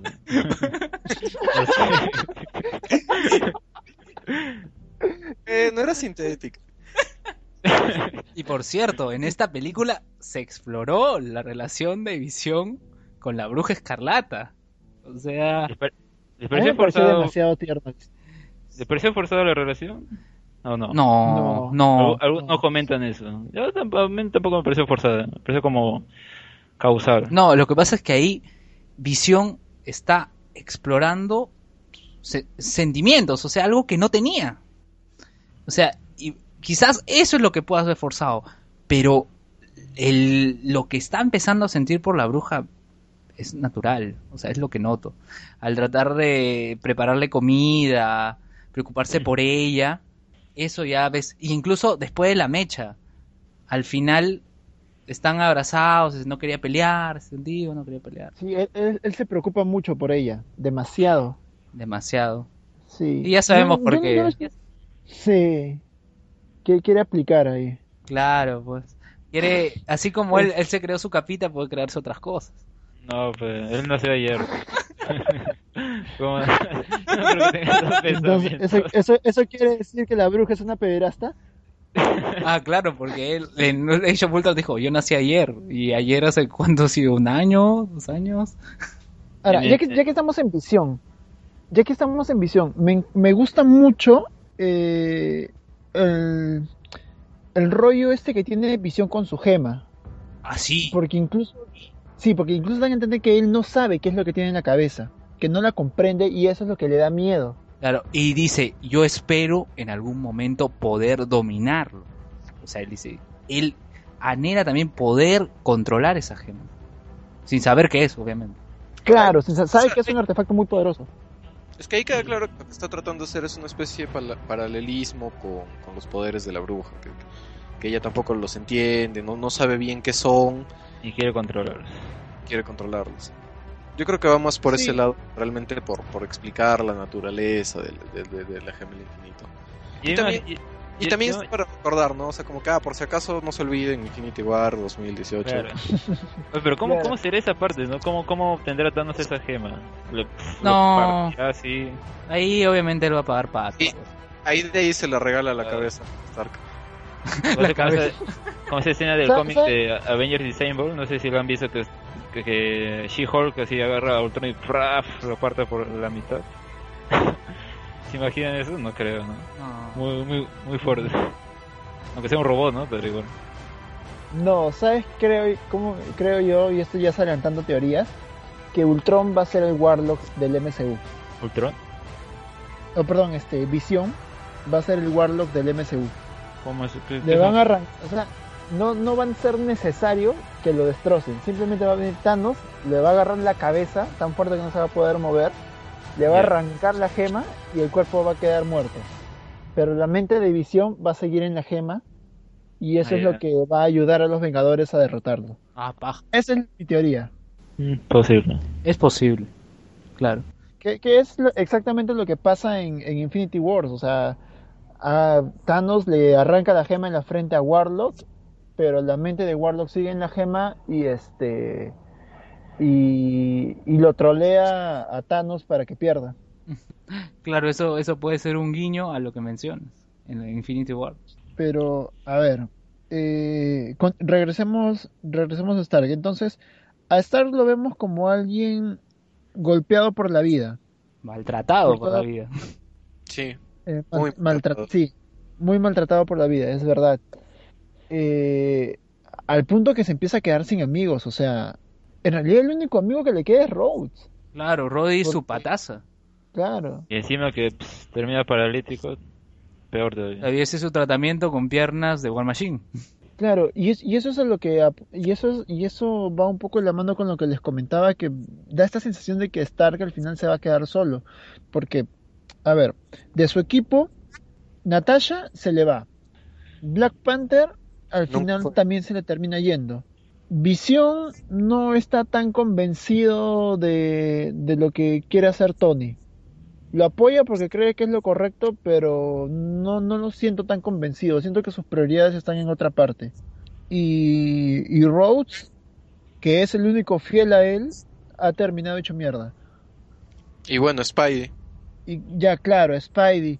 Pero, pero- no, no sé, no sé qué tan fuerte sea el vínculo de Spider-Man con, con No, Stark, lo ¿ah? chantajeó y no- dijo, me, me apoya o vamos a Alemania o si no le cuento a tu tía. Así que... Claro, y lo mismo le dice, o regresas a casa o le cuento a tu tía. Sí, es cierto. Pero, Es pero, cierto, lo- pero, hay cierta, pero hay cierta relación, digamos. Sí, cre- creo que no es muy amical, pero yo sí veo una relación así de, de fanboy, digamos. Todo el tiempo está como que, ay, el señor Stark, hay que, hay, tengo que quedar bien con el señor Sí, Stark. tengo que lucirme ante el señor Stark. Sí. Entonces, eh, por ahí puede que surja una mejor relación, pero yo estoy de acuerdo. Yo creo que Tony va a terminar muy mal en el MCU en realidad. Va a terminar solo, va a terminar quizá con cierta paz que en teoría encuentra en Iron Man 3, pero de otra forma, más, más agridulce, más, más terrosa. Pero es que supuestamente Iron Man 3 era el, el cierre de su trilogía. Y es verdad, este Civil War es el cierre de la trilogía de Capitán América también. Ya, pero lo que pasa es que después de esta película, creo yo, el MCU como conjunto, como historia conjunta, está pidiendo a gritos un Iron Man 4.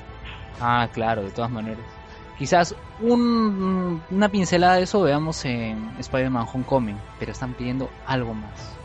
Es posible. eh, sí, yo estoy de acuerdo con Renato. En realidad, tanto Iron Man 3 como eh, Thor 2 parece- parecen desheredadas de- del universo. Absolutamente nada. ¿Perdón? En Thor 2 te presentan una gema. Te presentan Sí, una gema, pero y ahí queda. Y todo el caos que ocasionó en, en Londres, nada. Ay, verdad, no lo mencionaron. eh. Yo, yo pensé, la verdad, que lo iban a Yo- mencionar. Bueno, y en Iron Man 3 ni siquiera te presentan una gema, no hay nada, como creo que te corté Arturo. Y ni, ni, ni mandarín, nada. Sí, por eso, por eso creo, o sea, yo, o sea, sé que siguen siendo parte del MCU, siguen siendo parte del canon, pero a nivel de referencias en otras películas, esas dos películas han sido desheredadas.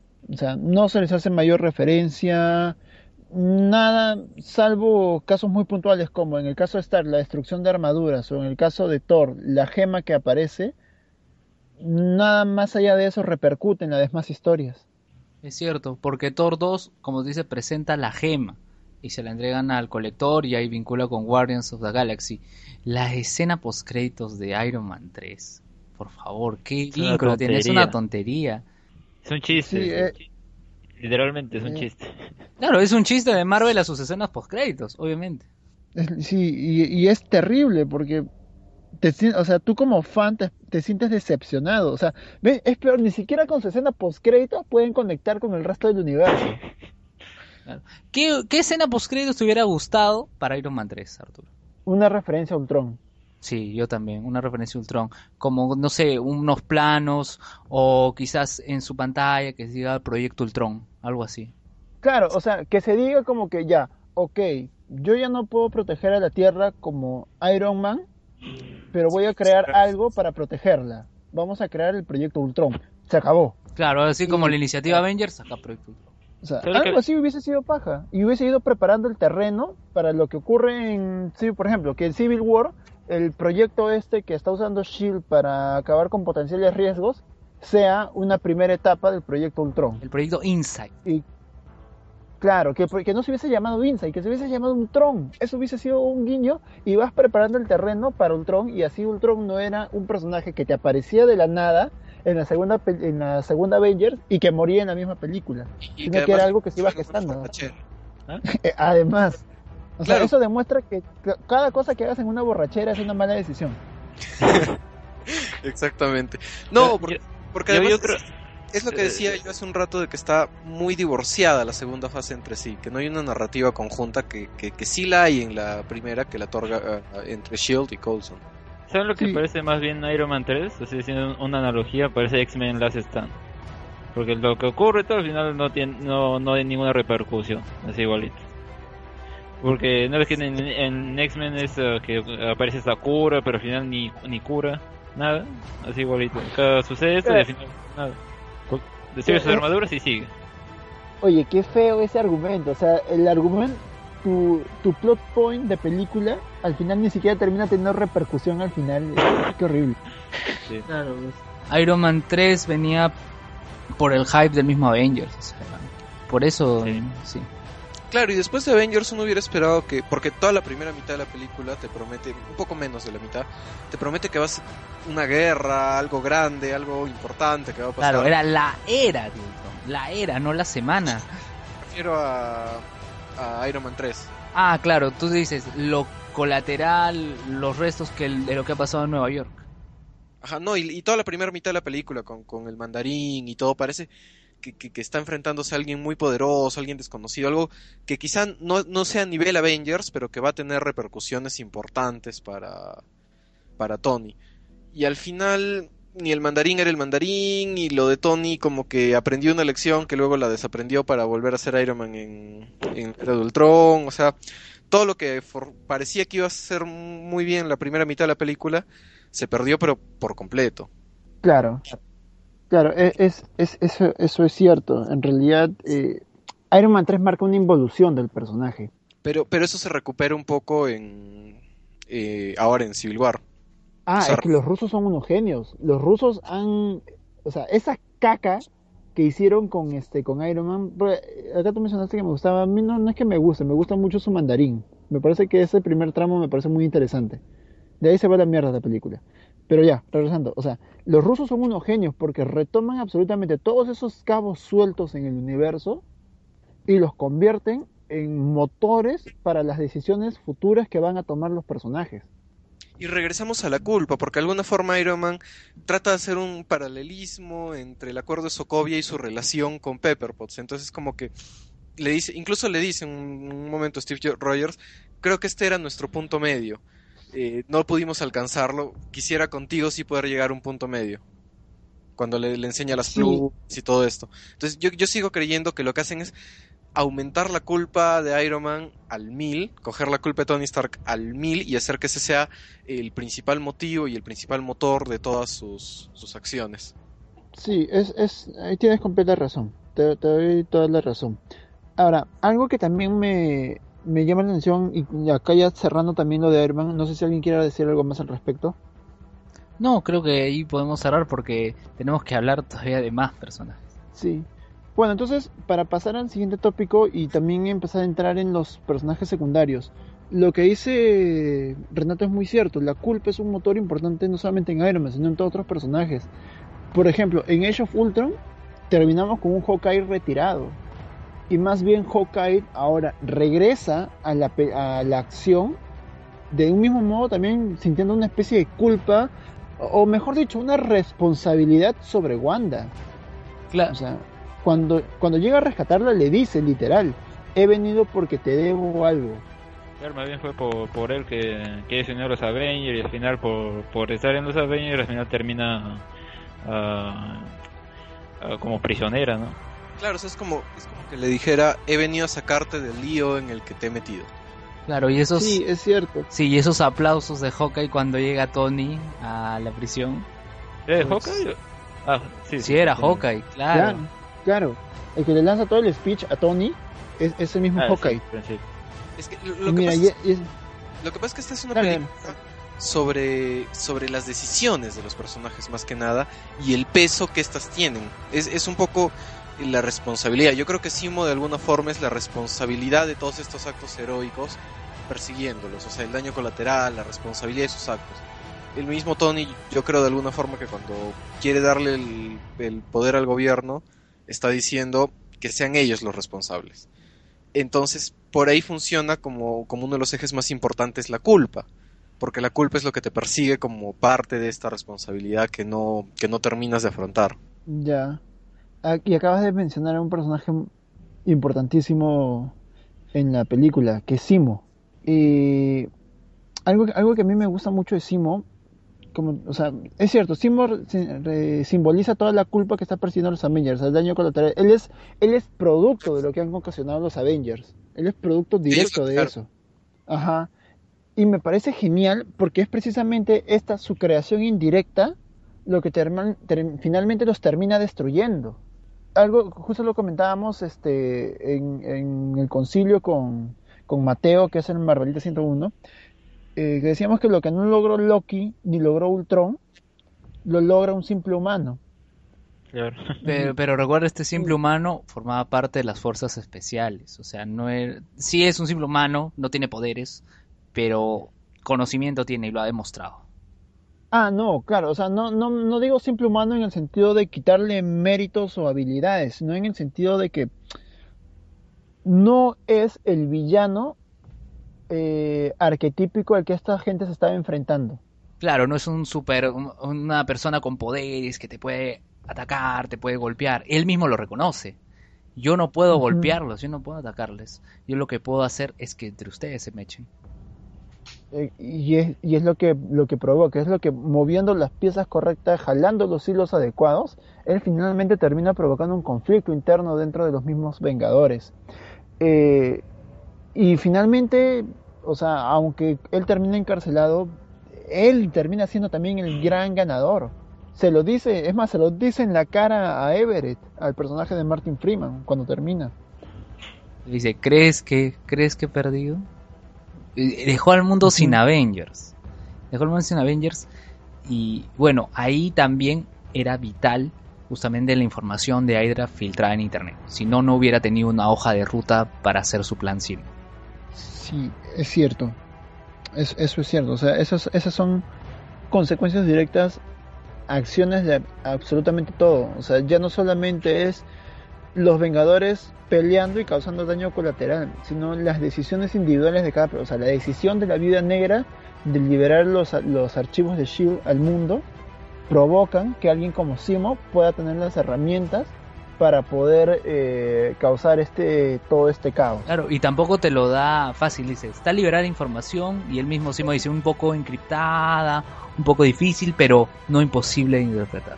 Ahora, algo, algo que ha estado, han estado discutiendo mucho la gente en internet, en algunos foros, eh, sobre todo pro DC, eh, es que han critican a Simo porque es precisamente no es un villano eh, lo suficientemente poderoso como para hacerle frente. Es más, incluso incluso critican la motiva que la motivación de Simo sea que simplemente se le haya muerto la familia.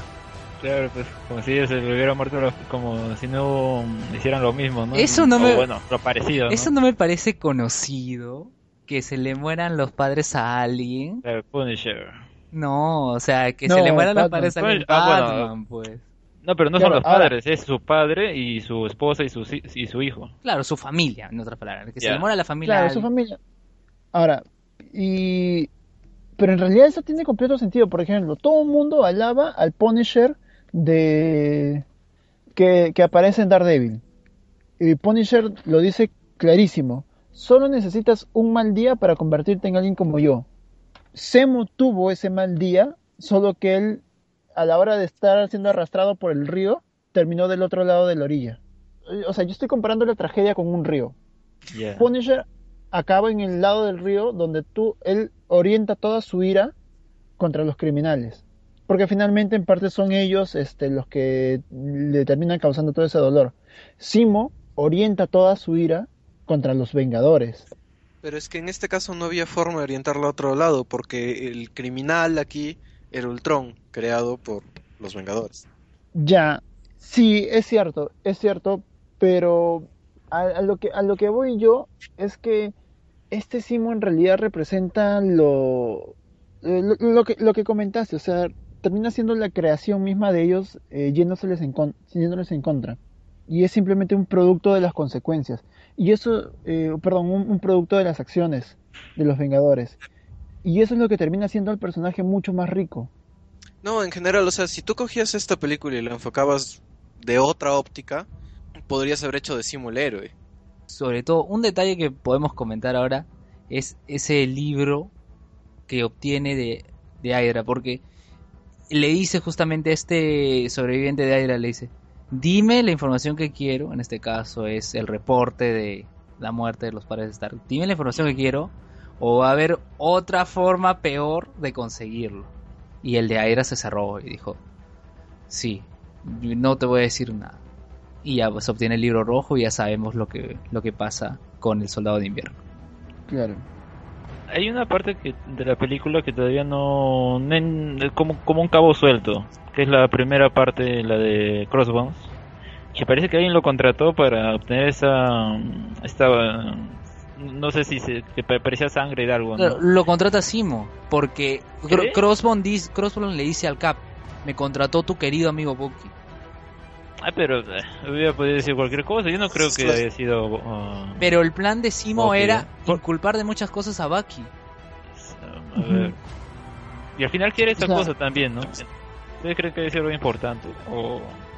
Ahora, Pero o sea, en realidad lo que uno entiende es que Crossbones se había convertido en una especie de terrorista después de, Claro. de- del capitán, de perdón, de Soldado de Invierno. Entonces lo que uno entiende es en realidad yo, yo, yo no entendí que lo contrataron, sino que él estaba tratando de conseguir esta arma para, para hacer un atentado, que él estaba tan- con- vengándose del capitán en realidad. Claro, porque él quería suicidarse eh, y matando al capitán de por medio. Es ahí donde entra la bruja y lo manda donde los wakandianos. Sí, porque con, no me quedó claro si lo había, lo había contratado Sim o, o alguien, ¿no? Creo que es más un algo impulsado por él mismo, sobre su venganza ¿no? contra el capitán. Sí, yo también Ahora- creo que es algo del, del mismo.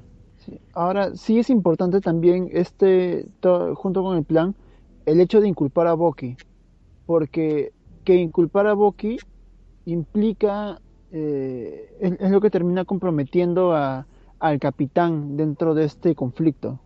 No sé, por ejemplo, si sacásemos a Bucky de la ecuación, yo no sé si el capitán igual hubiese estado en contra del registro. Claro, eh, porque el registro, él ya rechaza el registro mucho antes de que inculpen a Bucky. Claro, porque él no viaja a Viena. Es más, No. Tachaca le dice, este, lamento que el Cap no haya, no haya, no esté aquí. Ya, pero a lo que voy es que Bucky termina siendo el detonante final. Ah, claro, que lo que impulsa a seguir por ese camino, sí, claro. Claro, eso, eso es, a- eso es a lo que voy. Y eso es lo que convierte también al personaje del Soldado de Invierno y a la historia del Soldado del Invierno en un eje central de esta, de esta historia. Y es una de las críticas que he leído muy seguido, crítica con la que no estoy de acuerdo, pero es una crítica que he leído muy, muy seguido, sobre que en realidad Civil War ha sido reducida a la pelea de dos amigos. Sí, un- a un bromance. Eh, Bueno, yo también tenía miedo antes de que, de que se estrenara, o mucho cuando se anunció, digo, ¿cómo van a meter el conflicto entre esos dos bandos? Y él estaba metiendo a Simo, y estaba metiendo, ya tenía que seguir lo del soldado de invierno. Yo tenía miedo cómo iban a manejar todo eso, ¿no? Pero yo tenía fe a los rusos y dije, "Eh, de alguna forma lo van a lograr. No, pero es que de, lograron. de alguna forma sí es un bromance, sí hay un conflicto emocional y personal muy fuerte, pero también está el conflicto político y ambos van de la mano. O sea, la película está construida y enlazada de tal forma que ambos conflictos, por muy distintos que sean, puedan mezclarse. Ya, ya, a lo, que- a lo que iba con esto es que, en su opinión, la historia de Bucky es absolutamente concéntrica, aporta a la historia central de, de la película. Claro. O sea, Y él le da una Es- conclusión más bien a la historia. Claro, le da un impulso y conclusión justamente porque te enteras de que el asesino de tus padres, en este caso Tony, el asesino de tus padres es el mejor amigo de tu aliado. Yo creo que también el, eh, ah, ¿cómo se llama? Steve se- no, no era tanto así porque era su amigo y lo quería apoyar, sino también yo creo que sentía culpa en parte, porque en la, primera película de First Avenger, ese, él cree que murió, pues, ¿no? Y lo dejó ahí nomás, no, no, no vio su cuerpo, nada. Si hubiera, aunque sea, tal vez eh, investigado a ver si realmente terminó muerto, aunque claro, pues, ¿quién iba a, que- a creer que alguien podría sobrevivir a esa caída? Pero luego de que ocurrió ese accidente, lo capturó Hydra, lo, le lavó el cerebro, lo usó como arma. Yo creo que en parte puede que haya sentido también en parte culpa, ¿no? Y por eso quería mm, a- arreglar esto, ¿no? Que no lo culparan por, por algo que, que si bien había hecho no era no era por propia voluntad, pues era porque estaban usando. Con ese libro rojo. Claro. Ahora, igual yo le hubiera bajado un... O sea, a rato se me hace ya como que muy majadero el tema de Bucky, eso sí. O sea, me parece que está bien en la película, pero le hubiera quitado un puntito de importancia quizá. Quizá, sí, un puntito. Porque a ratos lo sentí ya como que muy majadero, muy reiterativo. Ya, ya le entendí. Desarrollenme otra cosa. No, no, no me repitan y repitan y repitan. ¿Sabes, como- ¿Sabes qué me pasó en la película? Algo parecido con los momentos en que Visión se ponía intangible. Me pareció que demasiados momentos Visión se, se ponía Por intangible. puras. Sí, sí, yo decía, ya, ya tanto. Ya hasta... O sea, ya, ya, ya nos quedó claro que ese es su poder, no tienes que recalcármelo. Exacto. Entonces, O sea, para levantarse de la silla se, se pone así intangible. desde, desde que su primera escena en la película es con la intan- intangibilidad entrando a, la sala donde estaba el bueno, al cuarto donde estaban Wanda y Steve y luego sigue con la intangibilidad pasa tenemos a este Ultraman que es este Yandman y sigue intangible pasa dentro de Ultraman o sea ya queda claro ese es tu poder O por lo menos que, que lo haga. O sea, tiene sentido que pase a través de Ant-Man, pero no que hagan todo un... Oye, mire, está pasando a través de Ant-Man, miren cómo pasa. No, lo que, ¿sabes? A mí me gustó mucho porque finalmente eso termina siendo un chiste, el de Ant-Man diciendo se metió dentro mío. O sea, y a mí me parece que este chiste funciona bien si es que no te lo hubiesen recalcado tanto antes. claro sí si no hubiera el sido tan tenebroso. es lo que termina agotando. exacto No, pero es que sí, yo, pues. yo me refiero que en, gen- en general lo recalcan mucho. Incluso cuando dice que recién entra al cuarto para salir es como que no me voy a hacer intangible, miren. Entonces, ese tipo se, se repite de esa forma durante la película. Sí, es, es, es verdad. Por ejemplo, ya, a mí me gusta mucho la intangibilidad de visión cuando pelea con Hawkeye. Me parece absolutamente válido, porque es su forma de atacar y defenderse. Sí, claro. Este, pero claro, la, re- la reiteración constante termina siendo aburridísimo con, con el personaje. No, porque además, como, como, como digo, no solo lo hacen intangible y ya, sino como que ponen la lupa en que se está haciendo intangible. Exacto, lo recalcan, lo recalcan desde su primera aparición hasta la mecha final. Bueno, Bien. entonces, a ver, partamos a otro personaje. Black Widow. creo, No, pero ya que Ya, estamos yo quisiera seguir mencionando, a ver, para ya seguir luego con los personajes, pequeñas cositas así que quizá no nos gustaron tanto de, de la película. ah, ok, ya, tengo un montón. Pero, A ver. ¿quién comienza? Y yo, yo empiezo con algo que probablemente me vayan a hacer bullying, pero yo también, hablando de bajarlo, subirle puntitos, le hubiera bajado un puntito de no ser tan infantil Spider-Man. Como que un pequeño, un añito más creo que, que hubiera yo. Claro, o sea, los chistes funcionan, pero un poquito menos. Claro, un par de chistes menos No, hubiera estado bien. se- No, no, por lo menos a mí me gusta más que Spider-Man sea más sarcástico que ingenuo. Y este lo sentí como que ya demasiado ingenuo siendo Spider-Man. Claro, y lo mismo de decir, Muy fanboy. exacto, sí, Ah. señor Stark, ¿qué tengo que hacer por el señor Stark? Y todo eso. Ya, mucho. Pero lo más probable es que, bueno, ya en, la, en su película ya como que le bajen a eso, pues. ¿no? Es como hacer una prueba. Sí, ojalá. ¿Cuántos, Eso, eso es, lo- eso es lo que van a tener y ya después. cuántos van a- años, cuántos años tiene Holland? 19 creo. Él tiene, 20. no, él tiene 20. Tiene 20. Ya, supongamos, eh, pon- pongamos que va a tener 20 años más de Spider-Man, en mejor de los casos. Y vamos a ver un crecimiento del personaje, del chivolo pulpín que aparecemos acá, hasta el reportero que va a buscar fotografías y que tiene que ir madurando. Son un montón de películas por delante. Tiene 20 años para hacerlo, porque yo creo que hasta los 40, y ahí dejaría el personaje. Ya, claro, tienes razón. Ahora, eh, a ver, siguiendo con lo que dice él, sí, yo creo que le habría bajado algo. Por ejemplo, ahí también tengo una crítica. Si tú sacas a Spider-Man de la ecuación, no afecta en realidad. Es que Spider-Man no iba a estar en la ecuación. Recuerda eso. Exacto. Exacto. O sea, digamos que la majestuosidad de la escena del, del aeropuerto se la debemos exclusivamente a que Spider-Man llegó a tiempo. Sí. Ahora, justo viendo la película me di cuenta que era lo que tanto a mí como a muchos les molestaba el traje, que no era tanto que sea muy colorido. No, Lo que pasa muy es- CGI. aparte de que sea muy CGI, que se ve muy fuera de contexto, porque si- visualmente hablando, porque si tú te das cuenta, está ligeramente bajada la gama de colores. Eso se, se nota mucho en el traje del Capitán y sobre todo en el traje de Iron Man. Ah, y el traje de Iron Man, de ahí hablamos de eso. Ajá, pero en el traje de Spider-Man no está bajada la gama, es la gama natural, la que todo el mundo percibe. Entonces, le han bajado un poquito la ganancia a toda la pel- película, pero no al CGI de Spider-Man, me parece a mí. Y creo que por eso se ve poco natural. Además de que el CGI está un poco mal hecho. Al que vi demasiado CGI era el traje de Iron Man. O sea, el traje de Iron Man yo lo veía recontra CGI. Demasiado. Yo lo noté como siempre, o sea, que parece metalcito. No, no, yo no, yo lo noté más CGI que las otras apariciones. Más CGI lo noté. Eh, ¿Sabes cuál yo noté un par de veces así rochosamente CGI, además de Spider-Man, a Black Panther? En la mecha con Bucky en el techo. Tiene dos, un par de veces cuando le mete unas patadas voladoras rochosamente CGI. En el Ya, techo. Sí, cuando le disparan. No, no, no, no, no. Eh, cuando están peleando, Bucky y Black Panther. Ya, pues que aparece el helicóptero y les dispara. De verdad Ya, uno se confunde, ¿no? Tanto tantas escenas de acción como que no sé si es CGI o real o no, como que llega un punto que uno, uno se confunde, creo. No, no, no, no las no las diferencié bien, pero sí sabía que había unos CGI. Claro, o sea, igual yo, yo lo perdono porque yo entiendo que hacer a un ser humano en CGI, por más tecnología avanzada que tengamos, igual sigue siendo complicado y súper difícil.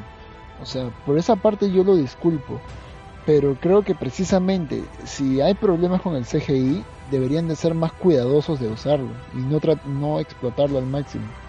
Claro, pues si, si no hay CGI, podrían, o sea, si el CGI es es dificultoso, podrían haber usado otro buen montón de efectos físicos que, que- que tenían a la mano para, para hacerlo. Claro, o sea, el Capitán América, por ejemplo, él usa dobles de acción, usa cuerdas, Falcon usa cuerdas, las, las alas se les agregan obviamente por CGI, pero hay, hay muchas formas de hacerlo y, y puede quedar bien. Sino que, y, y a lo que voy yo, y creo que es lo que se resalta más en Spider-Man, que justamente al haber sido incluido en mitad del proceso de producción de la película, eh, ha, ha sido puesto como que hay que hacerlo, a empujones. Sí, sí, yo también creo que ha sido como que bien a la mala lo de ya, qué chucha, que, que pongámoslo como se pueda. Claro, o sea, meterlo. Pero yo veo, ustedes han visto justamente en los trailers esas imágenes en donde está para un lado el Team Cap, para un lado el Team Iron Man. Y bueno, para el lado Team Iron Man, de derecha a izquierda, y para el lado Team Cap, de izquierda a derecha. Tenemos el encuentro primero, este, los dos insectos, Spider-Man y Ant-Man. Tenemos a los dos espías, a Black Widow y a Hawkeye. Tenemos a los dos seres con un poder que no conocen. Tenemos a la Bruja Escarlata, tenemos a Visión. Tenemos a los que se quieren... Tenemos a, los- Sí, dime. a los dos negros. Ah, exacto, me olvidé eso. Sí, a los dos negros, a War Machine con Falcon. Tenemos a los dos que se están mechando porque Por un- por venganza, que es este el Black Panther con Winter Soldier Bucky. y al claro, con Bucky y a los dos líderes. Los dos negros, justo eso quería decir, lo vi, tienes razón. Que- Quería ser políticamente correcto. No, sí le iba a mencionar, se me pasó. ¿Alguna otra cosa que, que, que quizá nos moleste para ya continuar con... A ver, Yo, Lo de War Machine. otra que porque a ver si si, si al fin, a ver, bueno, trasladando lo del cómic a- o bueno, el, el contexto del cómic es que hay una muerte. Acá no hay una muerte, pero hay alguien que queda mal. quién es War Machine. El problema es que durante sus apariciones en la película está como que está ahí, pues, ¿no? Como que sobra. Y no justo estoy leyendo aquí un comentario que dice que no hicieron muy con el público mucho mucha conexión y, y así te, te, lo, te lo bajan, ¿no? O sea, como que pero es que lo importante en War Machine es Tony, no, no importa que Rhodey en realidad un tanto. Claro, porque en Age of Ultron también era como que, oigan, estoy aquí, présteme atención. Por eso, o sea, lo, importante, lo, importante cuando se bajan a War Machine es, es, es, es Tony. El impacto que tiene Tony. El impacto que tiene en él, porque tú al final ves y lo ves eh, hablando del prototipo de piernas para su amigo que ha quedado terriblemente paralítico y, y te das cuenta de lo solo que está el tipo en realidad. Es cierto. Es cierto. Porque o sea, te das cuenta que Rhodey está con, con, su propio problema, que no va a poder ayudarlo, que no va a poder ser... Porque, digamos, lo que nos demuestra las anteriores Iron Man es que Tony necesita una niñera. Que, Obadaya, Pepper... Tenía muchas al comienzo. Y al final solo le quedaba Rhodey. Pero ya no iba a poder serlo por, porque tenía su propio problema. Entonces te das cuenta de lo solo que realmente queda el tipo. Claro. Este, Alexander, ya que mencionabas a los comentarios, porque de ahí pueden salir algunas cosas, ¿qué te parece si leemos algunos de los comentarios que nos han dejado en el grupo en Facebook?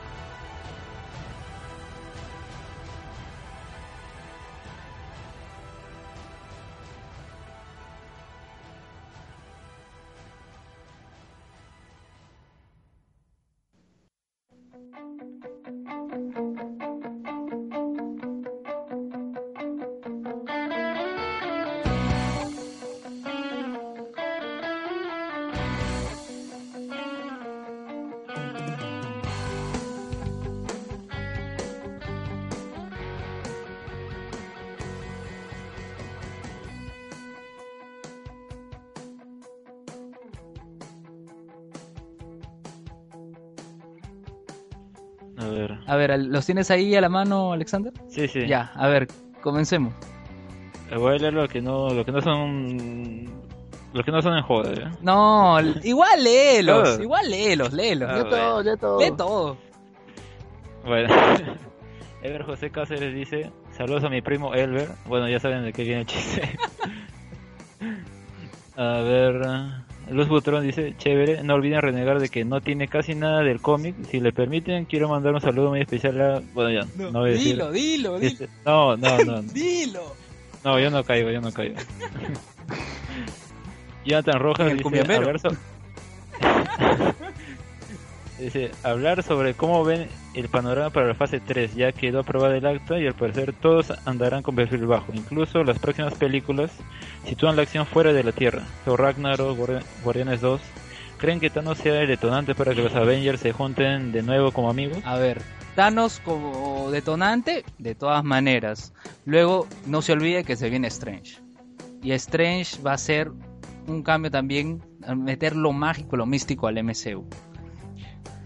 Yo estoy teniendo dudas de cómo van a manejar todo ese rollo, porque hasta ahora quedó muy claro que la magia es ciencia. Claro, ciencia infinitamente superior. Ajá, entonces quizá por ahí puedan llevarlo, no sé, yo, yo tengo hasta ahora mis dudas de que realmente sea el, la introducción de, de, lo mágico al MCU. Para mí, suficiente que sea Cumberbatch, no me importa nada. en serio. Yeah. Yo, yo creo que va a ser una especie de nueva Gemelin, que el ojo de, de Agamotto es, sí, eh, va a ser una especie de Gemel infinito también. Que va a ser un... No, el Pues- ojo de Agamotto es una Gemel infinito. Porque en la foto se ve. Claro. No, no, no, una, una cosa ahí adentro. Lo que me refiero es que te explican en, en Ultron que las gemas del infinito en realidad son una especie de, de computadora, de procesador. Ah, ya, entonces tal vez cuando Ya. luce el, el ojo, tal vez no es por magia, sino es por tecnología, dices. Ajá. Ah, claro, puede ser. Uy, Y hay que, un problema. y que al parecer todos andarán con perfil bajo, no todos. O sea, la gente del CAP sí va a andar perfil bajo, pero no, por ejemplo, no creo que Vision, este Stark y Spider-Man anden tan de perfil bajo. Y, y tanto así que Spider-Man Bueno, tiene su propia película. Ya, pero Spider-Man siempre es perfil bajo. O sea, es público, pero él siempre es perfil bajo. Ah, tiene razón, tiene razón. De decir público, ahí me confundí. Público van a ser. Perfil bajo, quizás, pero público sí van a ser. Y a ver, Anderson Fortunato Ávila Sánchez dice, teoría locas que se vienen. Creo que ya hemos mencionado. Sí, ¿no? varias. A ver, Manuel Ignacio Salazar Ordóñez dice, la película es bastante buena, personalmente me gustó que no fuera una adaptación del cómic, hay que mostrar cosas, cosas nuevas. A ver, León Alejandro Rojas Mondragón dice, yo puedo y me atrevo a decir que veremos a los Secret Avengers en el cine y las posibilidades de Planet Hulk quedan de lado ya que Hulk está escondido y Black Widow, Black Widow saldrá. Sí, también mencionamos eso. Ah, bueno, dice que espero que salga en Thor. Sí, bueno, ya se confirmó, ¿no? Ah, Omar Donaire dice, traten de abarcar todo, incluso las relaciones entre la Pela y Ace of S.H.I.E.L.D. También ya lo hemos hecho. Claro, y Arturo dice, de eso me encargo yo. Eh, a ver, Roberto Wong dice, hablen de Semo y si en algún momento lo veremos en, en los cómics, eh, creo que se, se confundió, ¿no? Porque en los cómics aparece. Claro, más bien yo lo que Sí. comentaba a Arturo era este, quién sabe si quizás a futuro veamos un upgrade de Simo ya convertido en el varón Simo. No sé, una posibilidad. Con su, con Lo- su media en la cara. Exacto. Lo cual sería interesante porque al dejarte el personaje vivo, te deja latente la posibilidad de que evolucione. Ahora, yo tengo la teoría de que Simo no va a funcionar así de bien en otro contexto.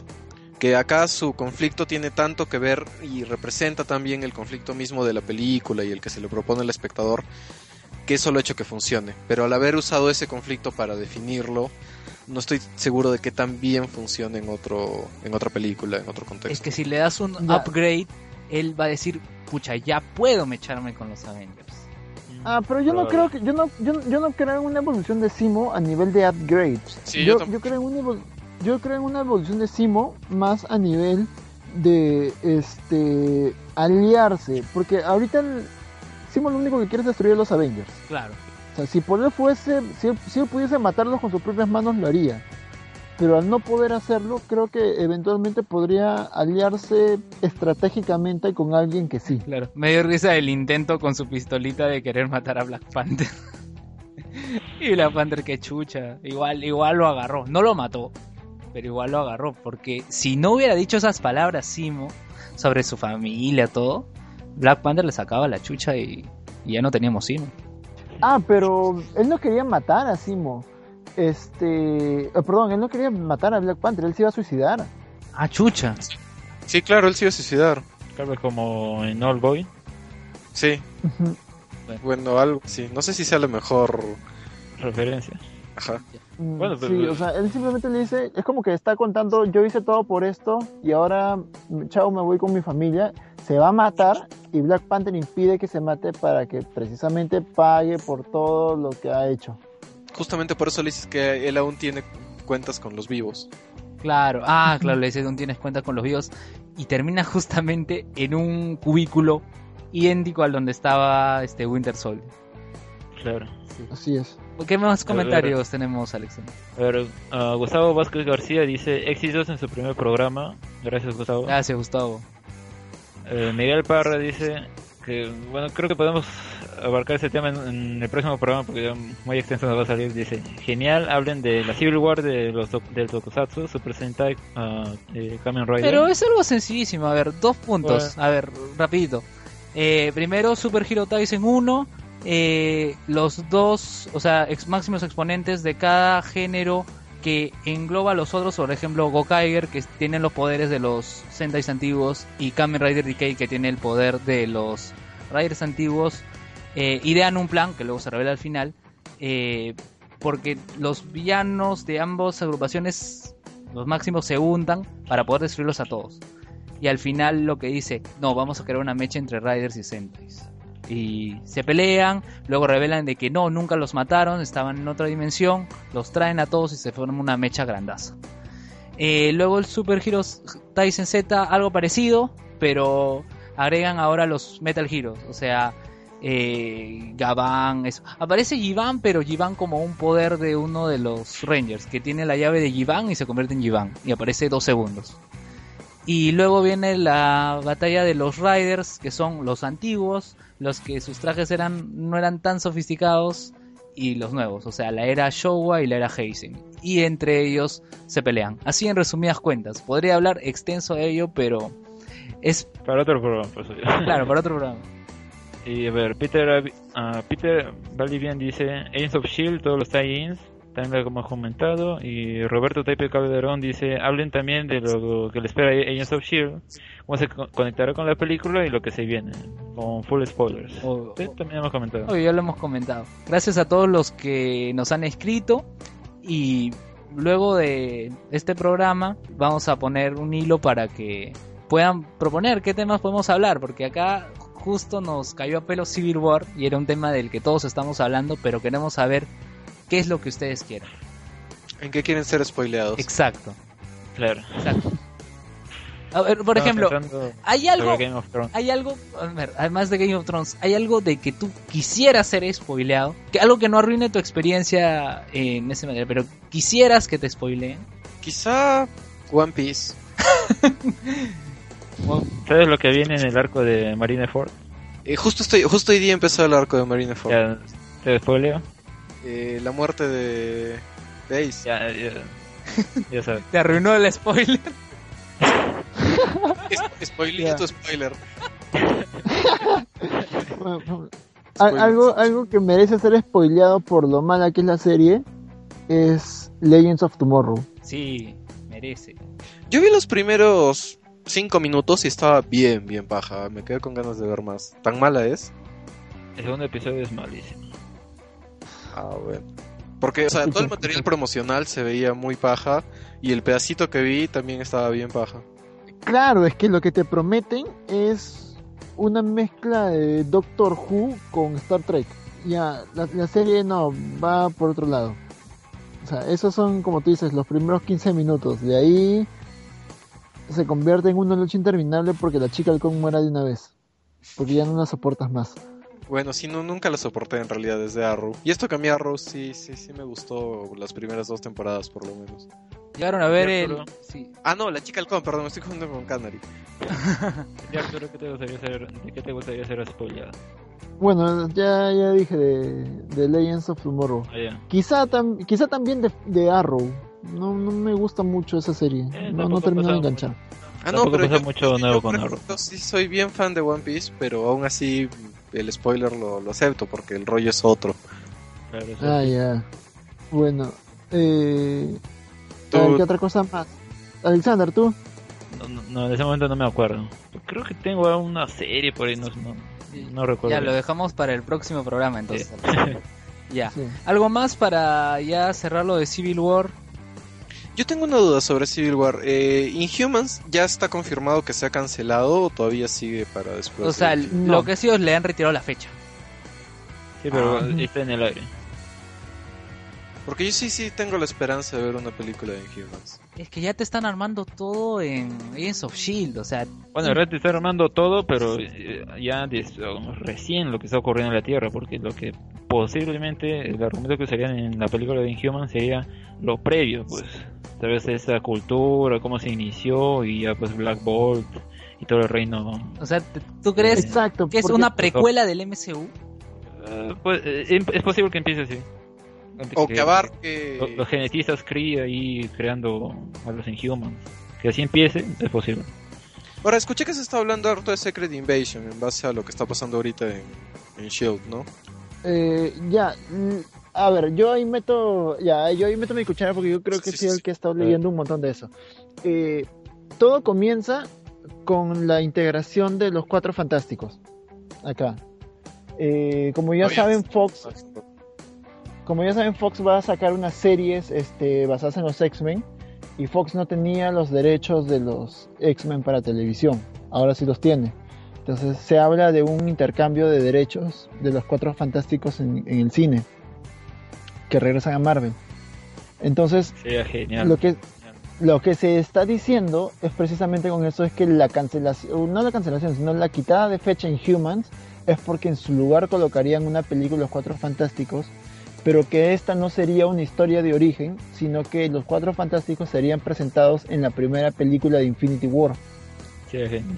¿Se- ¿Saben cómo cre- creen que puedo, o mucho, cómo creen que puede meter también a los, a los, a los cuatro fantásticos, ¿no? A esa familia? Es que tal vez, como ellos- me- la mayoría de sus aventuras son espaciales, ¿no? Entonces sería que, ¿dónde estaban todo este tiempo, no?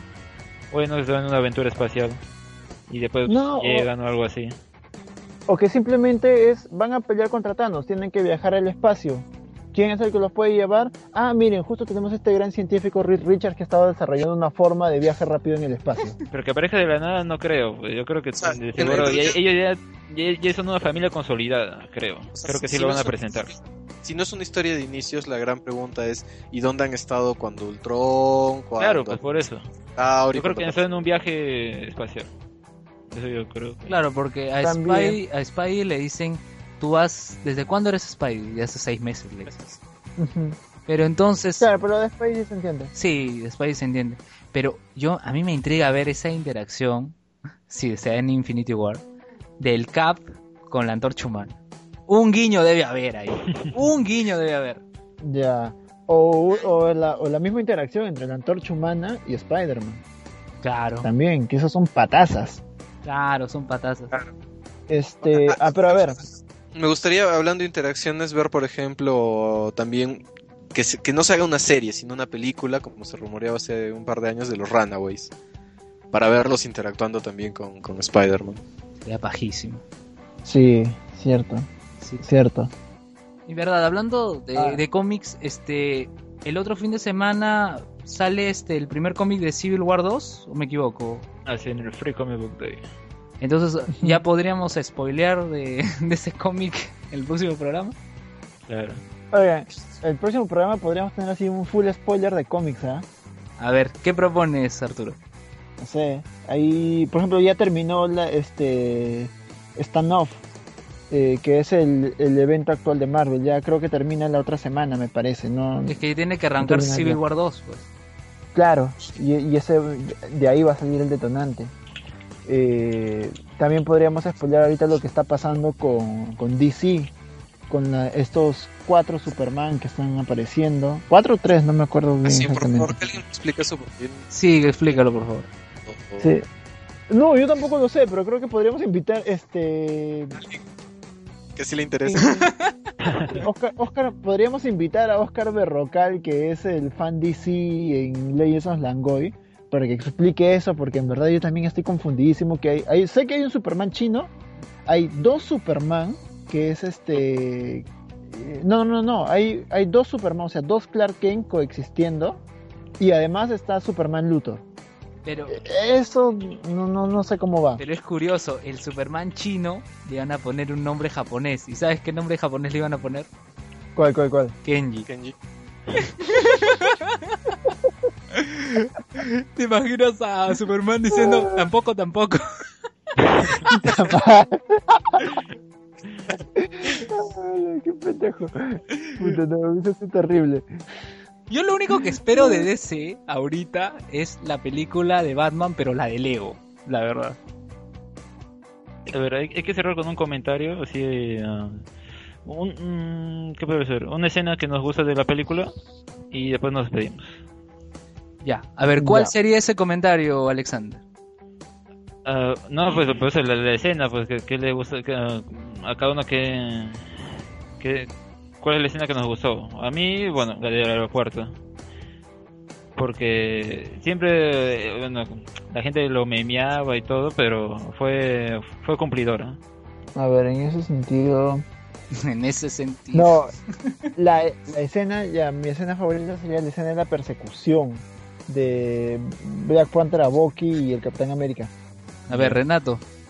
Para mí la escena final, la, la, la pelea final entre, entre el Cap y... No, mi escena favorita sería básicamente cuando Simo le cuenta a T'Challa por qué hizo lo que hizo. Yo coincido. Yo iba a decir justamente esa escena. Y la de Sí. postcréditos eh, del Cap y T'Challa en Wakanda también. Es, eso vamos a usar. Bien, creo que eso es cerrado la película. Eh, muchas gracias por aguantar hasta acá a todos los que han escuchado este primer programa de Hablemos con Spoilers. Y bueno, sigan ahí los comentarios. Y bueno, ya la otra semana Alexander nos va a decir qué quiere que le spoileen y que no arruine su experiencia. Ya. Y prometemos ser más ordenados. Sí. Sí, y. No prometemos iba a ver tanto. más de dos horas. O sea, Bien. bien muchachos, nos vemos. Chao. Chao.